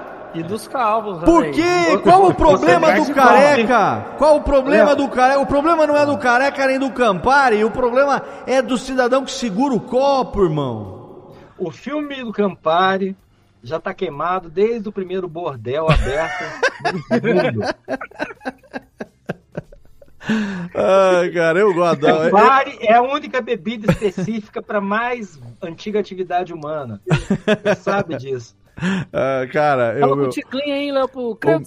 O meu pai. Ah, muitas vezes. Um abraço! Estaremos aí em outubro. Não, não estaremos, não. Se a de corta o meu pescoço fora.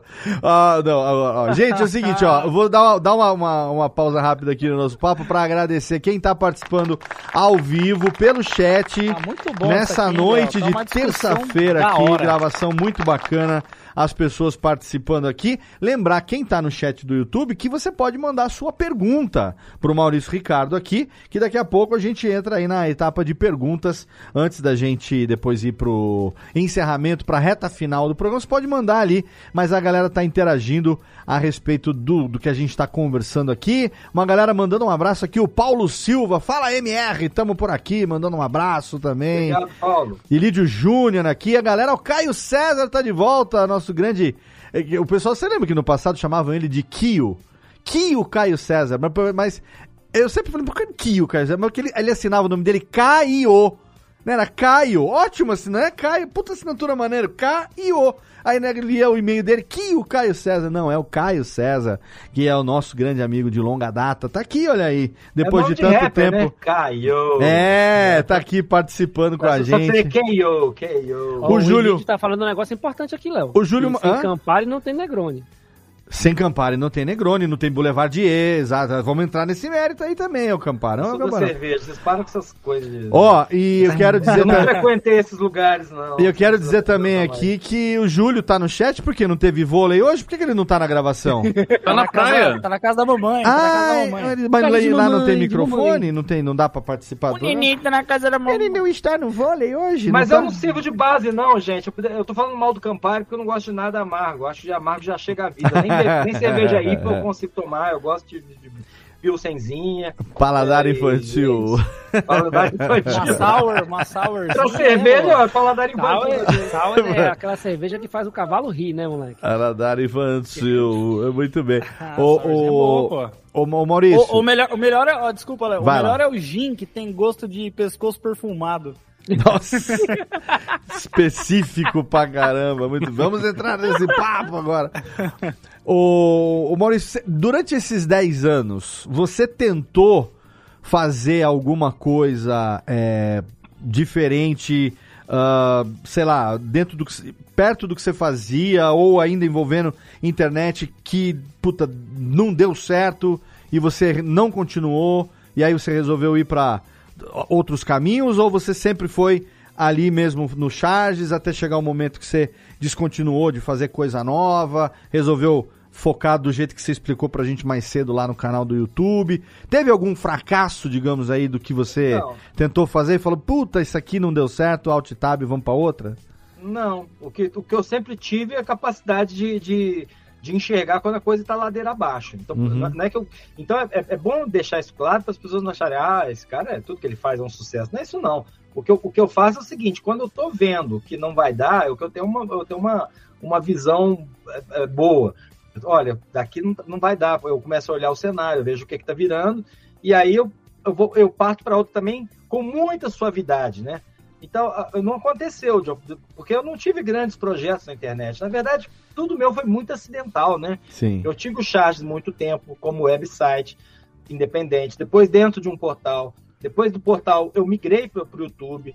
Aí, depois do YouTube, teve essa divisão que eu, que eu achei que eu tinha que fazer, que eu podia fazer um vlog, até porque eu tinha uma sessão muito muito é, interativa no Charges, que eram os, os e-mails comentados, Uhum. que tinha gente que falava, eu venho aqui para ler os e-mails comentados, não para ver as charges. Então eu já tinha um interesse grande da- do público do charges nas coisas que eu tinha para falar. Aí quando eu montei esse canal que é o Fala MR, que tem esse nome inclusive porque as pessoas escreviam para os e-mails comentados, falavam, Fala MR, beleza? Pá, aí começava, né? Legal. sempre- E esse Fala MR virou meio que um bordão lá do, lá do charges. Quando eu criei o canal, eu, eu levei esse nome, né?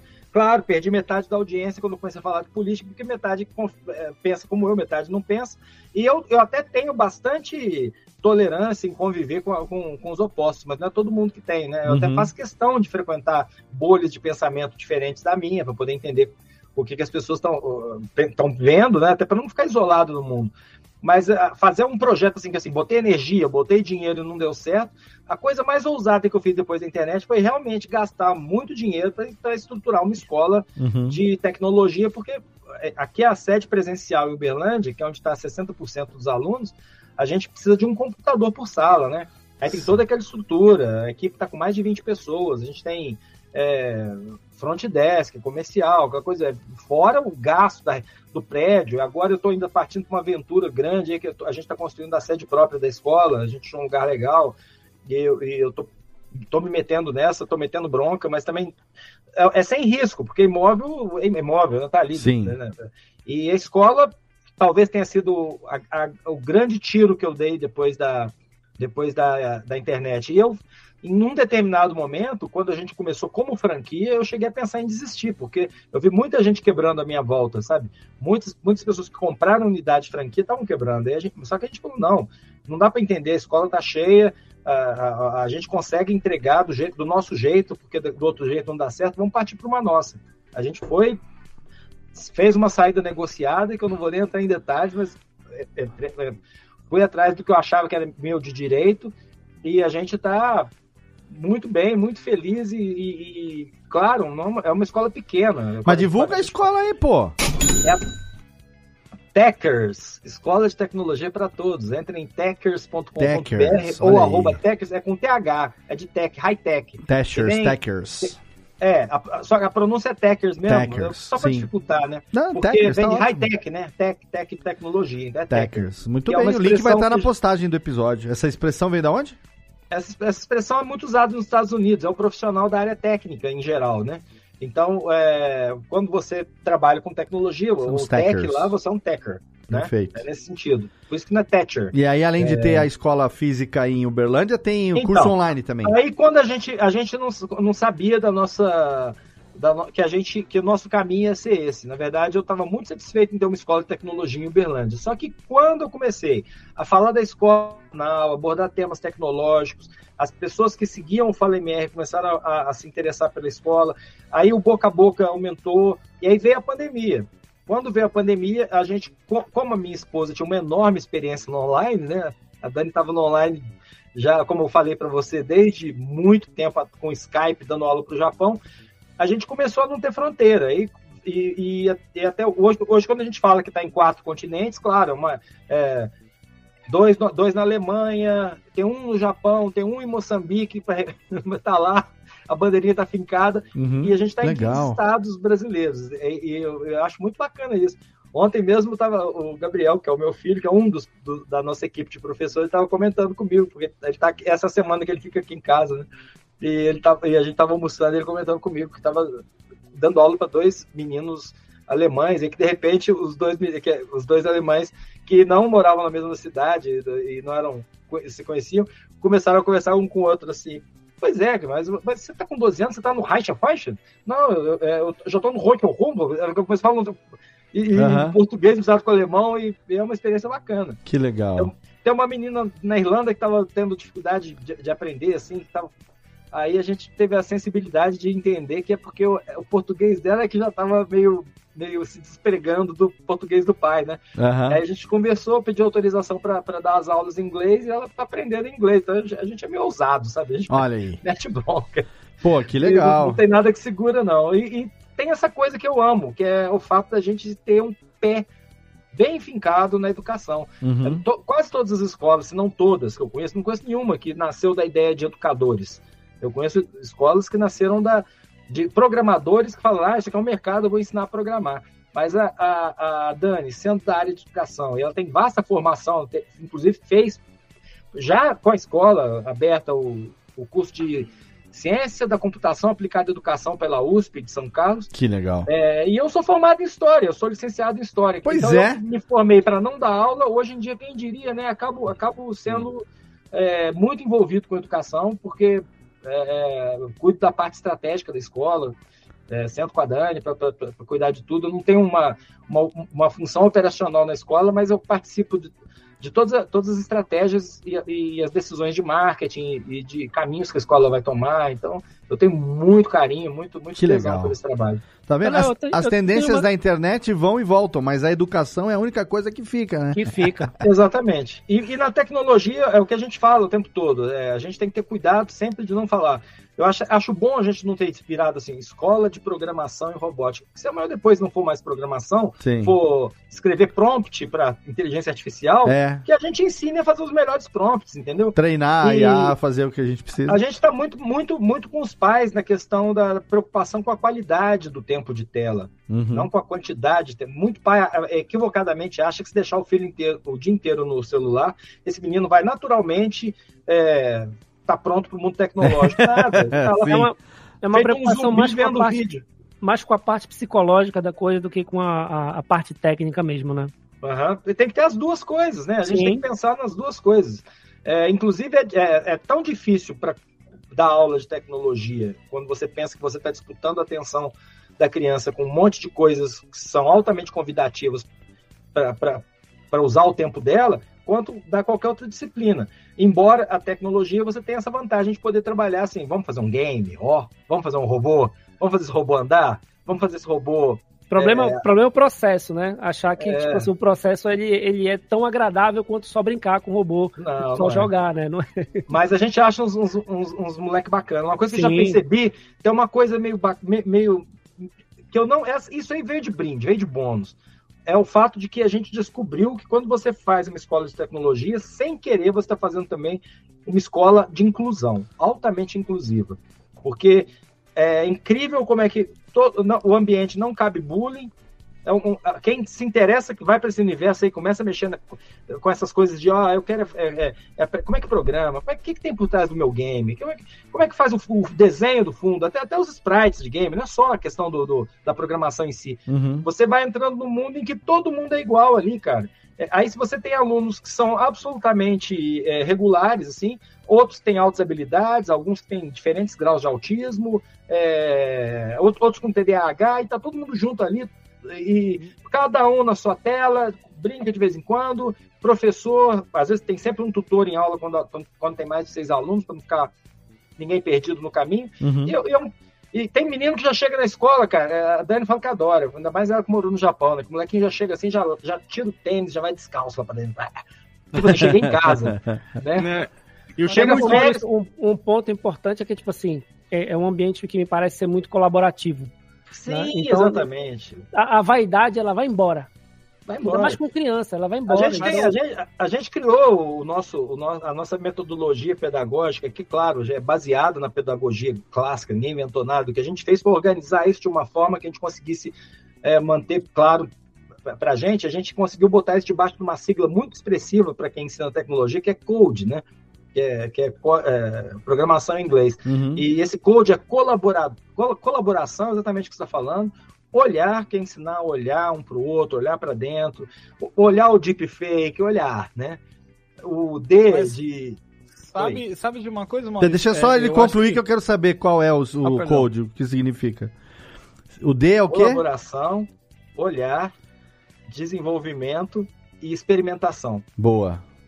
O quatro, a, a- a- é, como é que fala? Características que você Aí, ajuda disso, cada um a as desenvolver. técnicas pedagógicas Aham. e, e- e colocou debaixo disso. Que é Que uma legal. maneira de guardar, fica fácil de guardar, e cabe ali embaixo os princípios pedagógicos que motivam a gente a, a fazer educação. Que é, e, e a gente tem um slogan que eu adoro também, que é. Ah, que jabazão, que espaço que eu tô tendo aqui.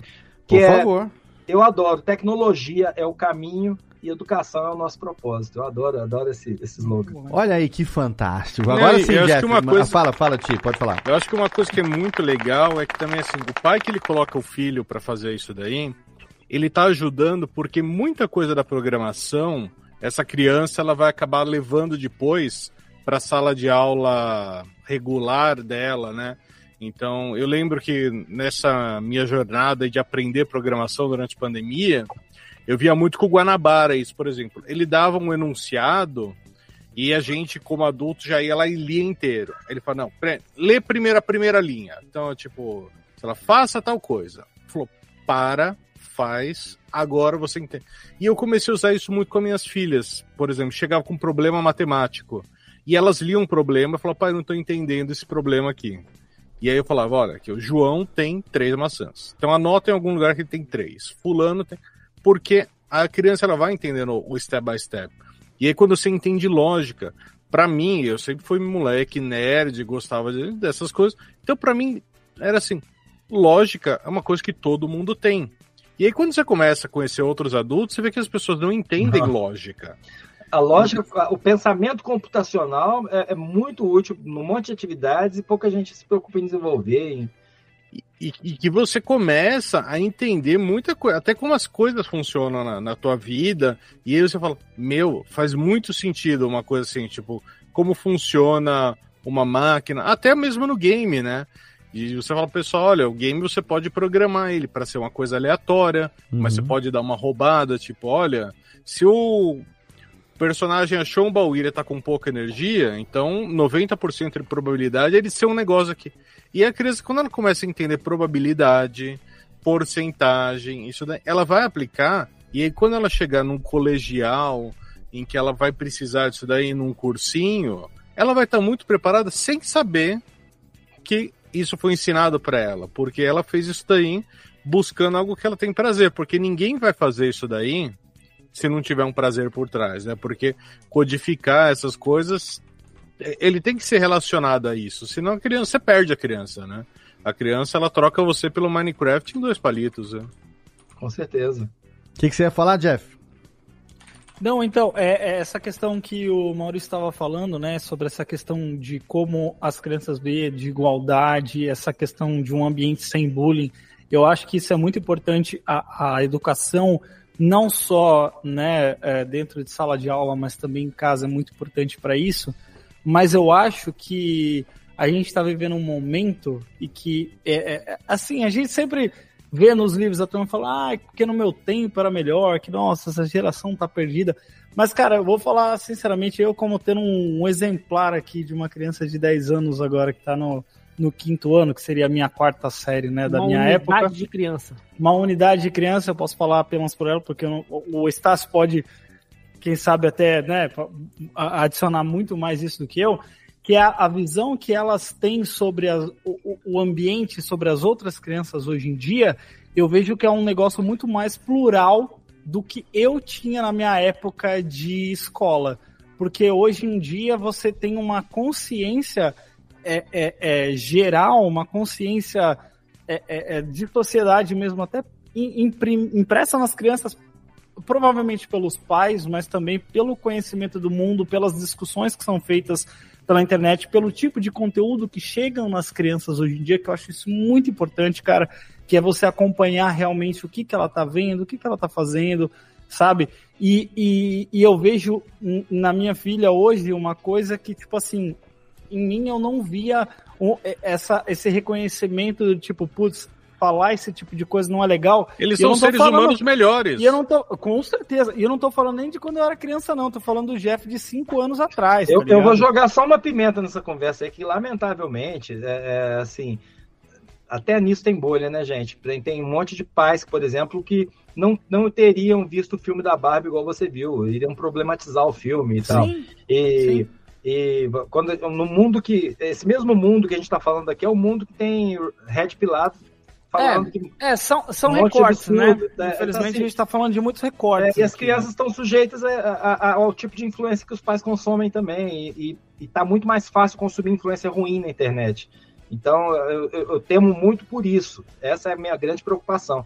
A gente ainda depende muito, até por encaminhamento que as crianças têm, da visão que ela recebe dos pais, né? É, e, aí, e aí que tá complicado. Sim, é, e, e eu, eu, digo isso também de, por experiência própria, como pai de três filhos homens, eu já falei isso em outros episódios, até quando a gente gravou aqui com as meninas e tal, é, que eu, o processo que eu passei como um todo, né, não digo só do divórcio em si, mas um processo de reconstrução, de desconstrução, a gente fala muito sobre isso hoje em dia, de rever valores e atitudes e... O que para muitos homens isso pode parecer como, ai, tá pagando pedágio. Não, mas na verdade é um processo necessário, de Deus, né? porque a gente vem... Óbvio. Eu vou fazer, então eu fiz 49 anos, quer dizer, eu já tô mais, mais perto dos 60 do que eu tive dos, do, do, dos 30, entendeu? Então, é, eu, tô no, tô, eu tô no limiar, né? E assim, a, é uma educação onde a gente é, foi educado pelo pai, que foi educado pelo avô, e tava uhum. tudo bem passar aquilo daquela maneira. Mas aí, foi repente, o melhor que eles puderam fazer também, né? Foi o melhor que eles puderam foi fazer. Melhor. Mas aí eu me vi numa situação onde eu, como pai de três filhos, eu poderia ainda ter tempo de mudando a minha cabeça, ter uma influência diferente sobre o pensamento deles. Né? E eu tenho sorte de que isso tenha acontecido, porque eu vejo hoje o, o comportamento dos três o, o, pequeno nem tanto, porque ele tem 10 anos, ele, ele era muito pequenininho quando isso tudo aconteceu, ele já pegou essa nova identidade, vamos chamar assim, essa nova é, é, é, é atitude, né? Uhum. Agora, os outros dois, um tem 20, vai fazer 22, o outro acabou de fazer 18, mano, são outras pessoas, sabe? São pessoas das quais, puta, eu me orgulho demais de ver os homens que eles estão se tornando e fico muito tranquilo de saber que lá no futuro eles não vão precisar passar por essa preocupação que eu precisei vão ser passar. pessoas melhores porque que nós, né? eles já são, com 22 anos ou mais velho, melhores do que eu era com, sei lá, com, com 45, sabe? É, ou, ou, ou do que eu era ontem até, entendeu? Então, isso, é- isso é muito foda. E pra dar uma complementada aqui na parte lúdica do que vocês estavam conversando, é, o meu filho Lourenço, de 10 anos, ele gosta muito de, obviamente, de ver desenho, né? E aí, eu aqui trabalhando, ele também, viu, Maurício, é guarda compartilhada com a mãe e tal, metade do mês aqui, metade do mês lá. Quando ele fica aqui, às vezes eu tô trabalhando, ele estuda de tarde, de manhã ele tá lá no- na sala e tal, vendo os desenhos dele. Outro dia eu passei, ele tá vendo o Pink Cérebro. É bem legal. Ah, esse é clássico. Aí tudo bem. Aí Esse outro eu vi dia... com os meus. Então, né? mas, mas não, mas escuta só, ele tá vendo Pink Cérebro, bacana. Aí outro dia eu passei, ele tá vendo Animaniacs. Falei, porra, esse menino tá. Eu, e eu, na minha cabeça, ele tava vendo, Esse sei menino lá. tá vendo TV Pluto. É, exato, TV Pluto, YouTube, né? Esses, o- o- os canais de vídeo antigo. Aí eu pergunto pra ele, ele falou, filho, você tá vendo onde? Não, eu tô vendo na HBO Max. Mas o que que é? Não, é, é, é desenho novo, é tipo, eles, É eles, rema- nova. ele- eles remasterizaram ou fizeram de novo, tá tudo em Full HD, em 4K, o cacete a 4. São Eu falei, novos episódios, Léo, Novos são episódios. Aí eu virei pra ele assim, falei assim: Você tá vendo o que você gosta? Eles são bem loucos, né? É, eles são bem loucos e tal, não sei o que tem. Falei assim: E aí, você já ouviu um Olá, enfermeira? Ele falou assim: Não, do que que é? Falei: É uma fala recorrente nesse desenho. Ó, como assim? Em algum momento você vai ouvir um Olá, enfermeira. E, ok, joguei isso e fui embora. Outro dia eu acabo de almoçar e tal, um fim de semana. Fui ali sentar na varanda, fumar meu cachimbinho ali, tomar meu café depois do almoço. Mas deu cinco minutos, eu nem acendi o cachimbo direito. Ele abriu a porta, pai, passou! Olá, enfermeira! Acabou de passar aqui a hora que o médico passou isso aqui tem. Aí, outro dia, eu tava, ele tava na pausa, é, ele foi fazer um xixi. Eu voltei e eu soltei a pausa na hora que ele tava voltando. Aí a, a menina vira pros outros dois e fala: Olá, enfermeiros, estão preparados? Ele fala: Olha aí, agora tá passando direto. Olá, enfermeira. E você vê que é uma coisa que eu nunca falei pra ele, é, porque eu, eu não cheguei a assistir esses desenhos, tanto porque é aquela coisa no meio dos anos 90, quando isso tudo fazia sucesso na TV, tava começando e tal, foi o período que eu passei no Japão. Né, o período que eu passei fora do país estudando e tal. Então, muita coisa daquele miolo ali dos anos 90 eu não peguei. Mas eu conheço as referências, obviamente. E aí ele lá, hoje assistindo por conta própria, vem contar também da, do que tá acontecendo. Então é, é muito legal Esse também. dado a gente você ver. morou no Japão, né? Eu morei um ano ba- em ba- baseado em, em Atami, que é na província de Shizuoka, onde fica a sede né, da igreja messiânica. Mas nesse período de 11 meses, durante três meses, eu fiz um- uma espécie de é, peregrinação por uma, por uma região lá determinada da igreja, que envolvia quatro províncias, né? Província. E aí eu rodei 18 cidades em três meses no primeiro ano. No segundo ano eu morei em Nagoya, fiquei o ano, um, ano, e- um ano e meio em Nagoya, terminando a minha, a- o curso de japonês. É, e foi, foram as cidades onde eu morei, basicamente. Foram umas 20 A cidades. Dani mais ou morou em Hamamatsu, mas ela dava aula em Nagoya, dava aula em, em vários lugares. um- Por um tempo ela ficou muito no trem, porque é onde o, o Pitágoras tinha unidades com alunos brasileiros. Que legal. coordenadora de unidade e professora lá. Tem uma galera legal do podcast hoje em dia lá fazendo podcast no Japão, né? A- a- o coletivo Podosfera Nipo Brasileira. É uma galera brasileira que mora no Japão e tá lá em- no, fazendo podcast e tal. E eu tô com um plano de. é, eu, eu não, vou, não vou ao Japão desde que eu voltei, final de 97. Outubro de 97 foi a última vez que eu tive no Japão. Então, né, 23 anos aí já, já se vão. Ah, então aí eu tenho ideia de ano que vem ir a passeio, né? Eu e Nath. E aí eu pretendo ir lá conhe- conhecer a galera da Podosfera Nipo Eu tô Brasileira. louco pra conhecer o Japão. E tem muita gente lá, na, em Hamamatsu, Nagoya, essa região onde a Dani ficou, tem muito. Tem muito. Porque é o lugar onde ainda tem bastante brasileiro lá trabalhando e tal, né? É. Pô, Ô, Léo, é são legal. 26 anos. 23 é dois 26? Caraca, Jeff, 26 anos. ah, gente, 23 eu não vou 2000, nem falar 23 nada, viu? 2000. Puta que pariu. Eu- eu- Vamos lá, perguntas finais, eu ó. tentar, só- eu só- quero tentar costurar um. um- Deixa eu só avisar gente- quem tiver no chat, é agora de mandar pergunta, é agora, que a gente já vai na reta final. Se não tiver pergunta do chat, agora já vou passar para as considerações aqui, as perguntas finais dos nossos queridos, começando por você, meu querido aniversariante do dia. Ficar mais uma vez aqui. Cadê, Técnica, aqui o nosso... Tem beijoca aqui? Beijocas para Estácio hoje fazendo quarentinha. Semi- Semi-idoso. Quarentinha hoje. Nada, um é um seminovo hoje, já Uma virou um criança, seminovo. cara. Só uma criança. Uma tiã. Fala, Estácio, manda, Eu, nosso eu, te- eu quero tentar costurar aqui, porque Hum. a gente não. Acho que a gente não chegou num ponto que é o Maurício no YouTube no, no Fala MR, né? Que eu acho Fala, que, MR! Fala, MR! que eu acho que tipo, eu, eu acho que a expressão maior durante esses anos, por conta do, do, do governo que a gente teve, então, polarização, que ele comentou a respeito, eu, eu acho que dá para costurar. E aí eu até desfaço aqui um- uma impressão que eu devo ter passado errado, né? No, no, no começo. Porque o Maurício toca num- numa banda de, de Pink Floyd, né? E a gente teve um, um, um episódio que foi engraçadíssimo, que foi o fã de Pink Floyd descobrindo as letras de Pink Floyd. Descobrindo. Nossa, nunca vi. Descobrindo as letras de Pink Floyd. Assim como o- os, os fãs de Rage Against the Machine descobriram as letras de Rage Against the raiva era Machine. pra, pra com quem, né? Era com, com impressora. É.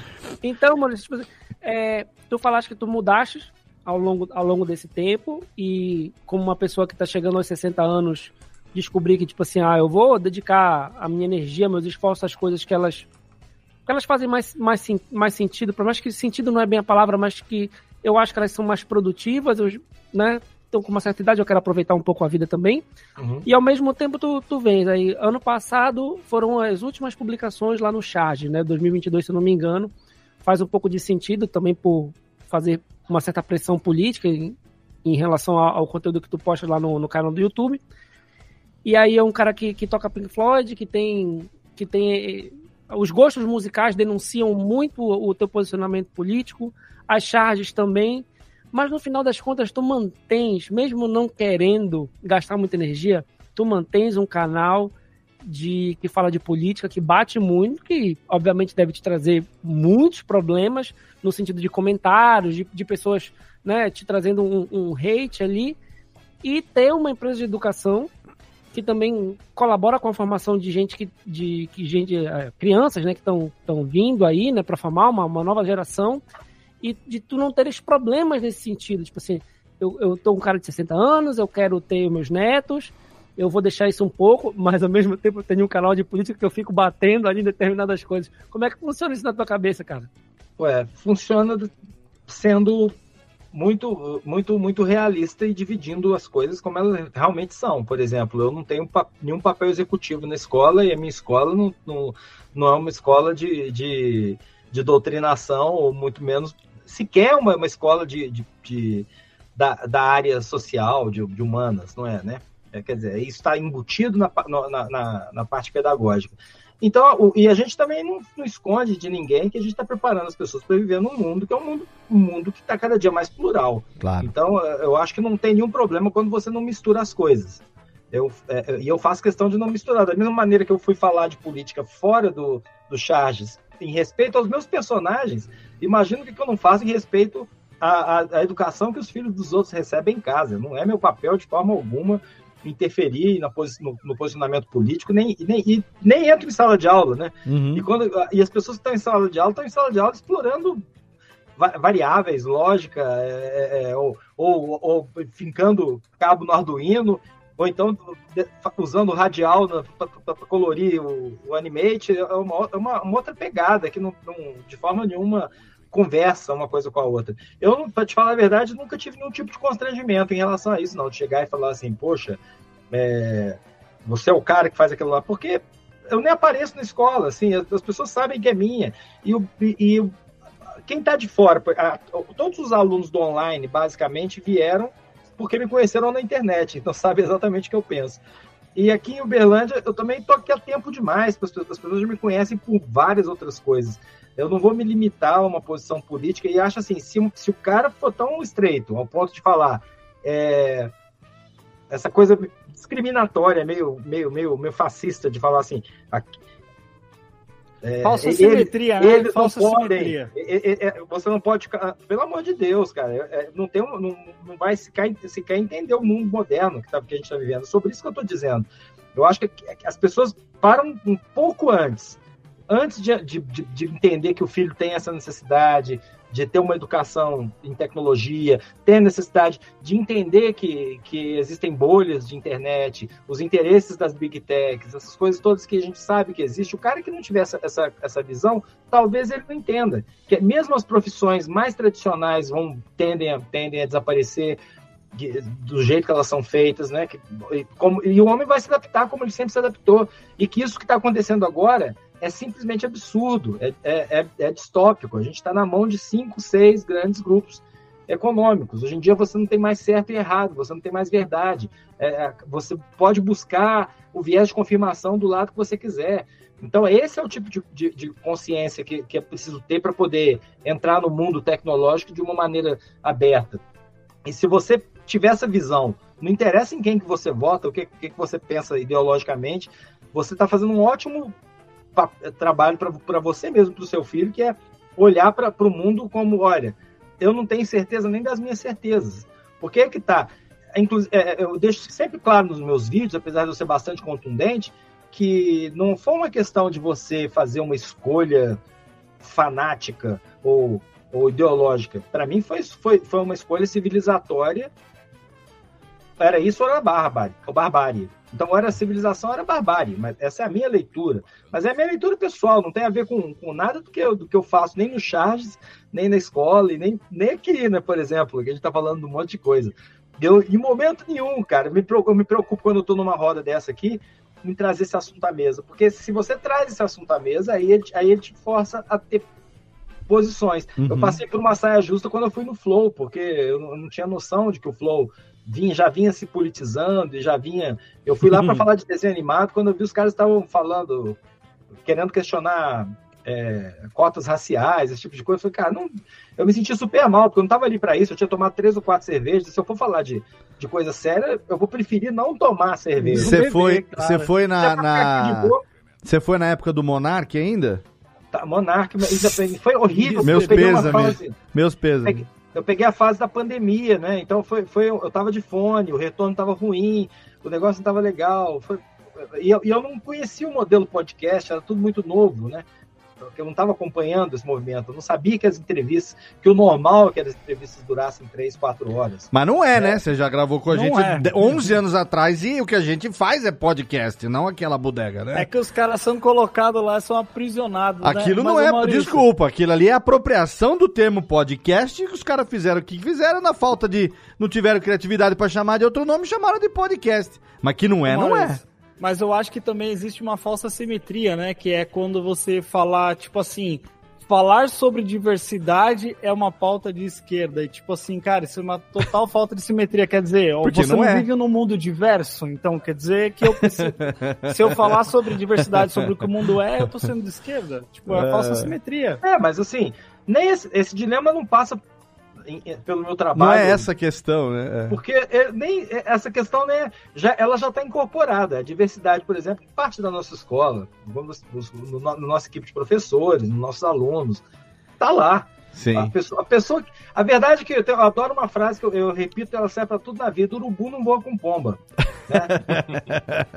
Não vou mesmo. No fim, tudo se organiza. Ai, fenomenal, fenomenal. Alguém tem uma alguma pergunta derradeira? Deixa- deixa eu senhores? fazer. Manda ver então. fazer. Faz o arremate Maurício, aí, menino Jeff. É, o papo aqui tava tão legal, tão. Cara, muito bom assim ter você aqui. É, infelizmente não deu tempo da gente falar da sua. mais da sua parte musical, que eu sou muito fã Ué, assim, fala de, agora. falar sobre.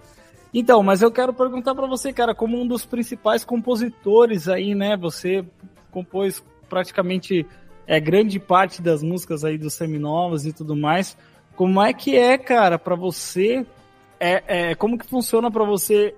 Funcionava e funciona ainda hoje, se você ainda compõe, essa questão de você pensar numa ideia e falar, cara, vou escrever sobre isso. foi a tua visão de escrever aquela música sobre o Eu Sou Emo. Cara, essa música aqui, tipo assim, é, é muito absurdo, porque eu lembro de estar, tipo, na oitava série e estar ouvindo isso com os meus amigos e mandando, assim, pelo celular, via Bluetooth, sabe? É, é, o vídeo lá do Charges, com vocês cantando. Então, tipo assim, para mim é muito legal é, é, querer saber essa a ideia, né? A, a uhum. mente por trás do criador. Como que é isso para então, você? Eu, eu trabalho com, com música autoral, eu tenho banda que compõe repertório, assim, isso desde sempre. E nos anos 80, minha primeira banda chegou a gravar um disco pela BMG Ariola no Rio de Janeiro, produzido pelo Marcelo Sequinde. Só que o disco não deu em nada. Minha banda chamava Solo Vertical e, e era só repertório próprio. Aí depois a gente entrou nessa onda cover. Quando, mas eu nunca deixei de compor como, como hobby, para registrar minhas ideias, sempre fui compositor. E quando veio o Charges, uma das coisas fortes nos Charges era, eram as paródias. E de vez em quando eu tinha ideias que eu achava bacana e que vinham junto com melodia na minha cabeça, em vez de ser música dos outros. E eu pensava, pô, não vou fazer charge porque para fazer o tamanho de uma música é um clipe de 3, 4 minutos, muito uhum. longo para a uhum. nossa capacidade de produção na época foi quando veio essa, essa ideia de, de montar uma banda. Tanto que para fazer, na verdade, a primeira mesmo foi uma música que eu fiz, que era uma sátira política, que ficou longa, que era, que era uma música de, de era a festa de arromba do Mensalão. Peguei todos os personagens do Mensalão em 2006 e coloquei dentro da festa de arromba. E, e, ainda brinquei com o Neto Castanheira, que depois viraria o guitarrista do Seminovos. Falei, cara, nós vamos tocar isso no jogo ainda, você vai ver. E não deu outra, né? A música é, arrebentou, começou a tocar em um monte de lugar, viralizou, e a gente foi tocar no Jô Soares, antes até de eu fazer o, o Big Brother. Fui, lá tocar festa. É, ou foi na mesma época, não sei. Você foi por razões diferentes. Cheguei lá no Jô. E, e aí eu fui como Power Trio, cantei e fiz o baixo. E o, e, mais o, o Mororó na, na, na, bateria, que é um excelente baterista, e, e o Neto Castanheira na guitarra. Aí eu já saí de lá com, opa, aqui tem. Aí veio essa crise que eu, que eu te falei do Nepsi e tudo, falei, cara, vou já ser, eu vou montar uma banda. Então o Seminovos é um projeto, tanto que o nome, os Seminovos, já é autodepreciativo, porque eu peguei toda a minha galera do que, da, dos anos 80, ali, que eu, um pouco mais novos que eu, é, é, agora eles devem estar com seus 52, 53, e, e naquela época eles estavam com 30 e poucos, eu mais velho um pouco, a gente, eu chamei e falei, cara, vamos fazer essa banda. E eu, eu fiz o projeto Seminovos, é um, é um, é um projeto, é um produto do Charles. Uhum. E, fiquei, e, chamei para cantar o Neto Fog, que é uma figura. Além de cantar maravilhosamente, ele, ele é um cara que totalmente desinibido no palco para cantar qualquer letra que eu colocasse para ele.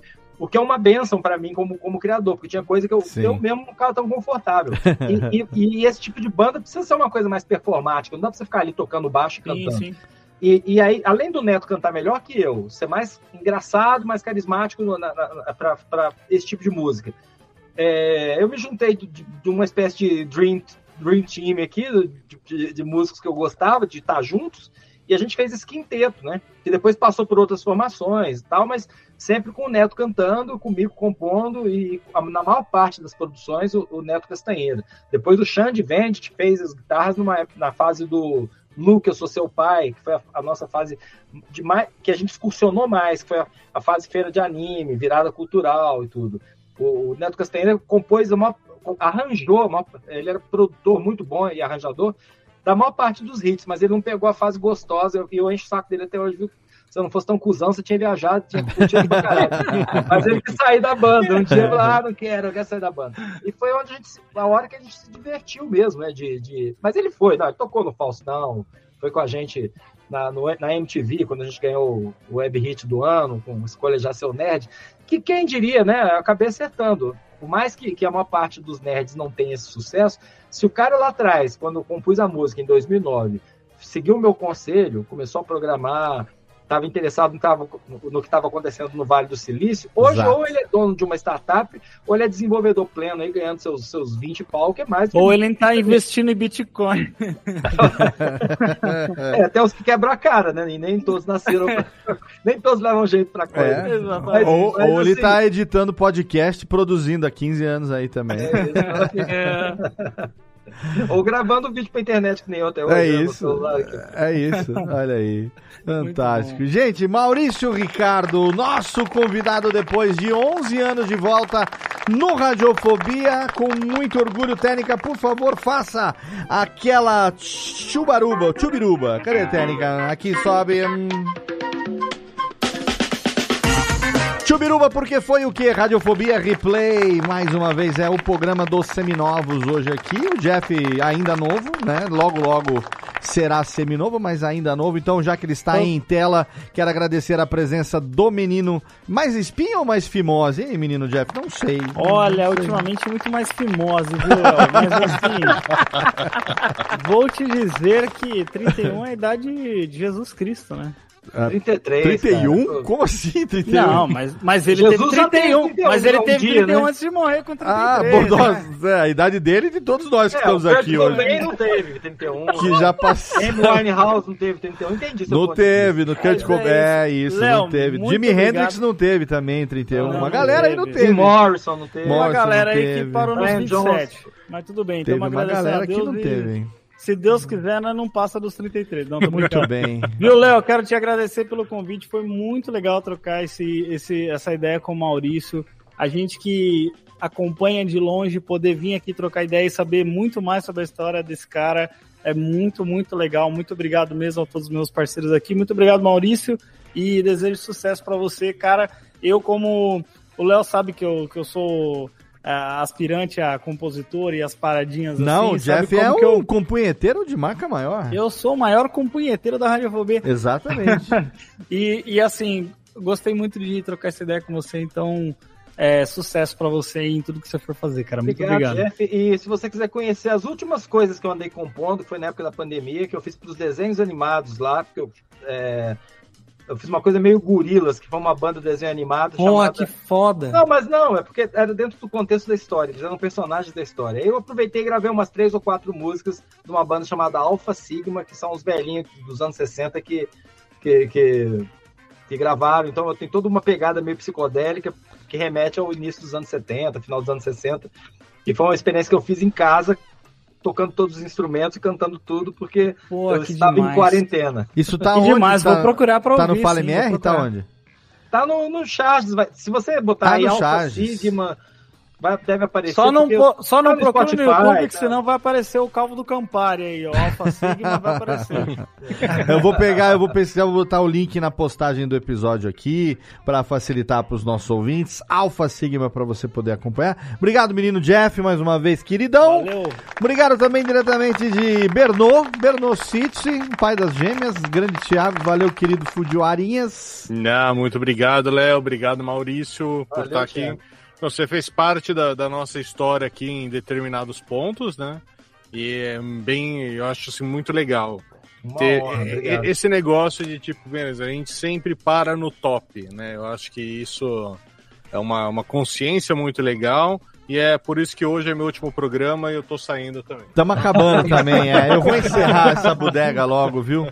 É isso aí. Eu vou parar Mas você sabe que. antes que é, parem é, comigo. Eu, eu adoro o que o Fred Mercury falou quando o Bohemian Rhapsody chegou em, em primeiro lugar, e foi o primeiro, primeiro, primeiro lugar do Queen. Sim. E ele falou, isso não tá no, no, no filme, viu, gente? Só pra quem é fã do Queen mesmo, que nem eu, Pois é. velha guarda, que chegou a ver o Fred ao vivo.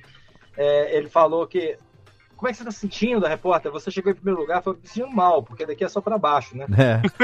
Daqui E- pra e frente. realmente, é só a- pra a- trás, o problema que a gente aí. aprende, isso é uma grande lição de vida, que é a fama, cara. Quando você saber que você chegou num patamar ali que, que dali o custo para você se manter ele é muito alto e que às vezes é melhor só sa- sartar de banda do que ver uma lenta queda ou, ou então ficar estagnado, isolado do mundo. É uma coisa legal, sabe? É, é por essa razão que eu sou muito grato a mim mesmo pela minha decisão de jamais ter saído de Uberlândia, sabe? Quero agradecer a mim. é. Obrigado eu. Meu maior, meu maior fã foi, foi- sou eu, porque não saí de Uberlândia, fiquei aqui, mesmos amigos, então tudo que, tudo que eu vivi. que, que vivo, vem, passa por mim, passa por mim, e a vida passando, eu tô aqui, cara. É isso. Mano, ma- ma- eu ia falar uma coisa, mas não vou falar. Obrigado, Thiago, também. Manda um beijo pra Aline. Não, eu, senão eu estrago as coisas emocionantes. Não quero. E obrigado também, menino Estácio, hoje aniversariando. Estaremos em breve aí em Belém do Paralho para. para.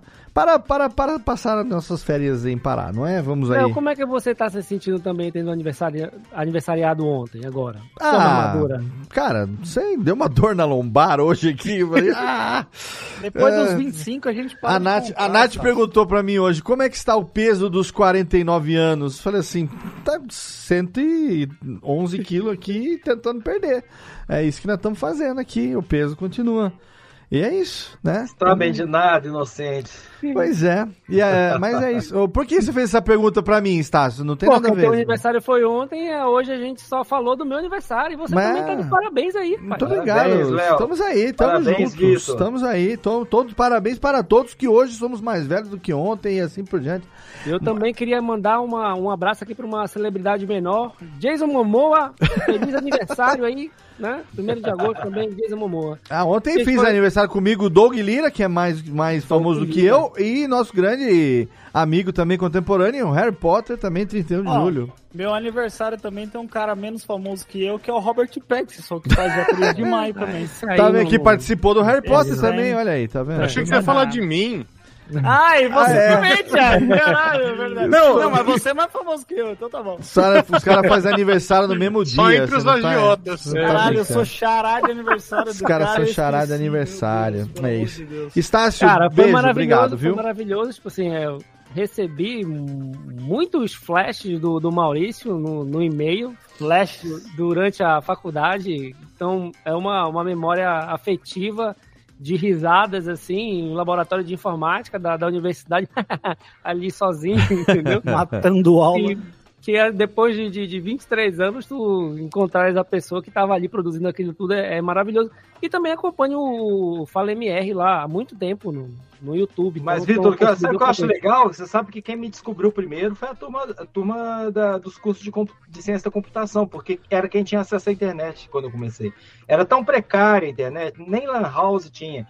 Tanto que eu era convidado para dar palestras para o pessoal da área de TI, não, não pelos cursos de comunicação social. Demorou uns sete anos, cinco anos, para despertar o interesse da, da- ou da galera de quadrinhos ou de, de arte em geral.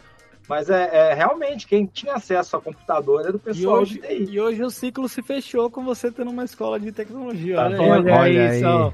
Já dizia Timão e Puma, o ciclo sem fim que nos guiará.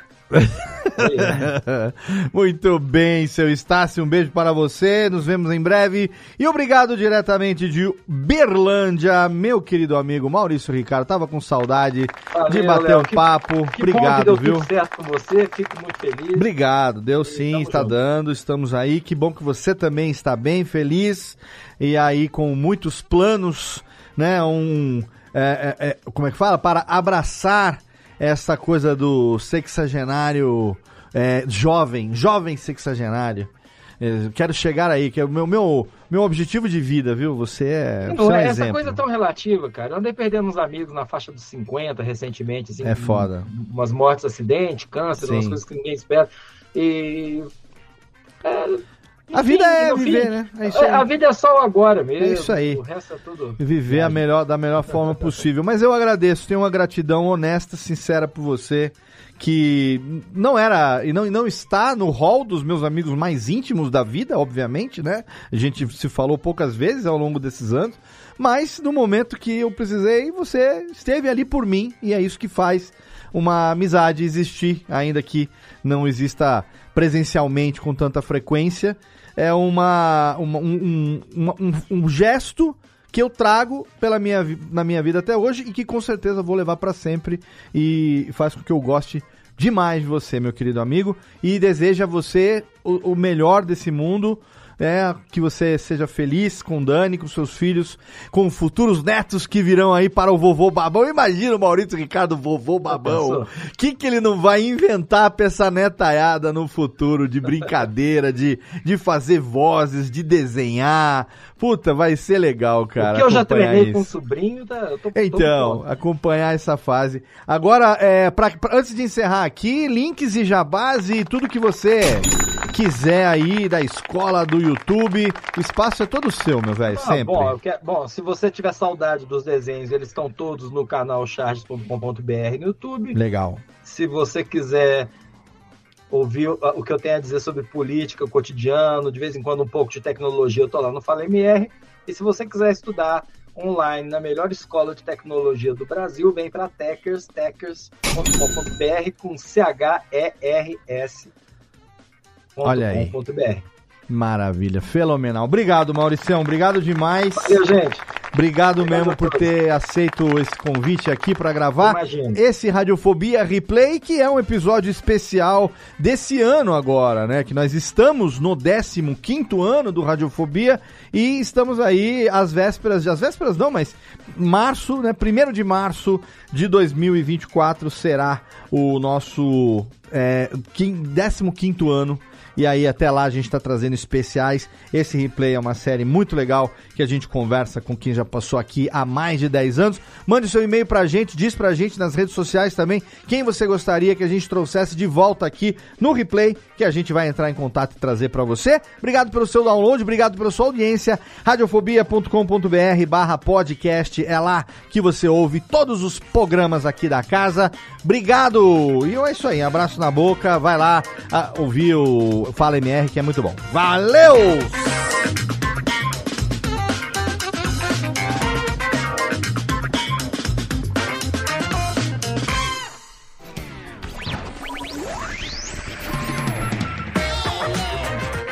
Este podcast foi publicado pela Radiofobia Podcast Network. Acesse radiofobia.com.br barra podcast para conhecer e ouvir todos os nossos programas ou assine no seu agregador de podcast preferido. Esperamos você no próximo episódio.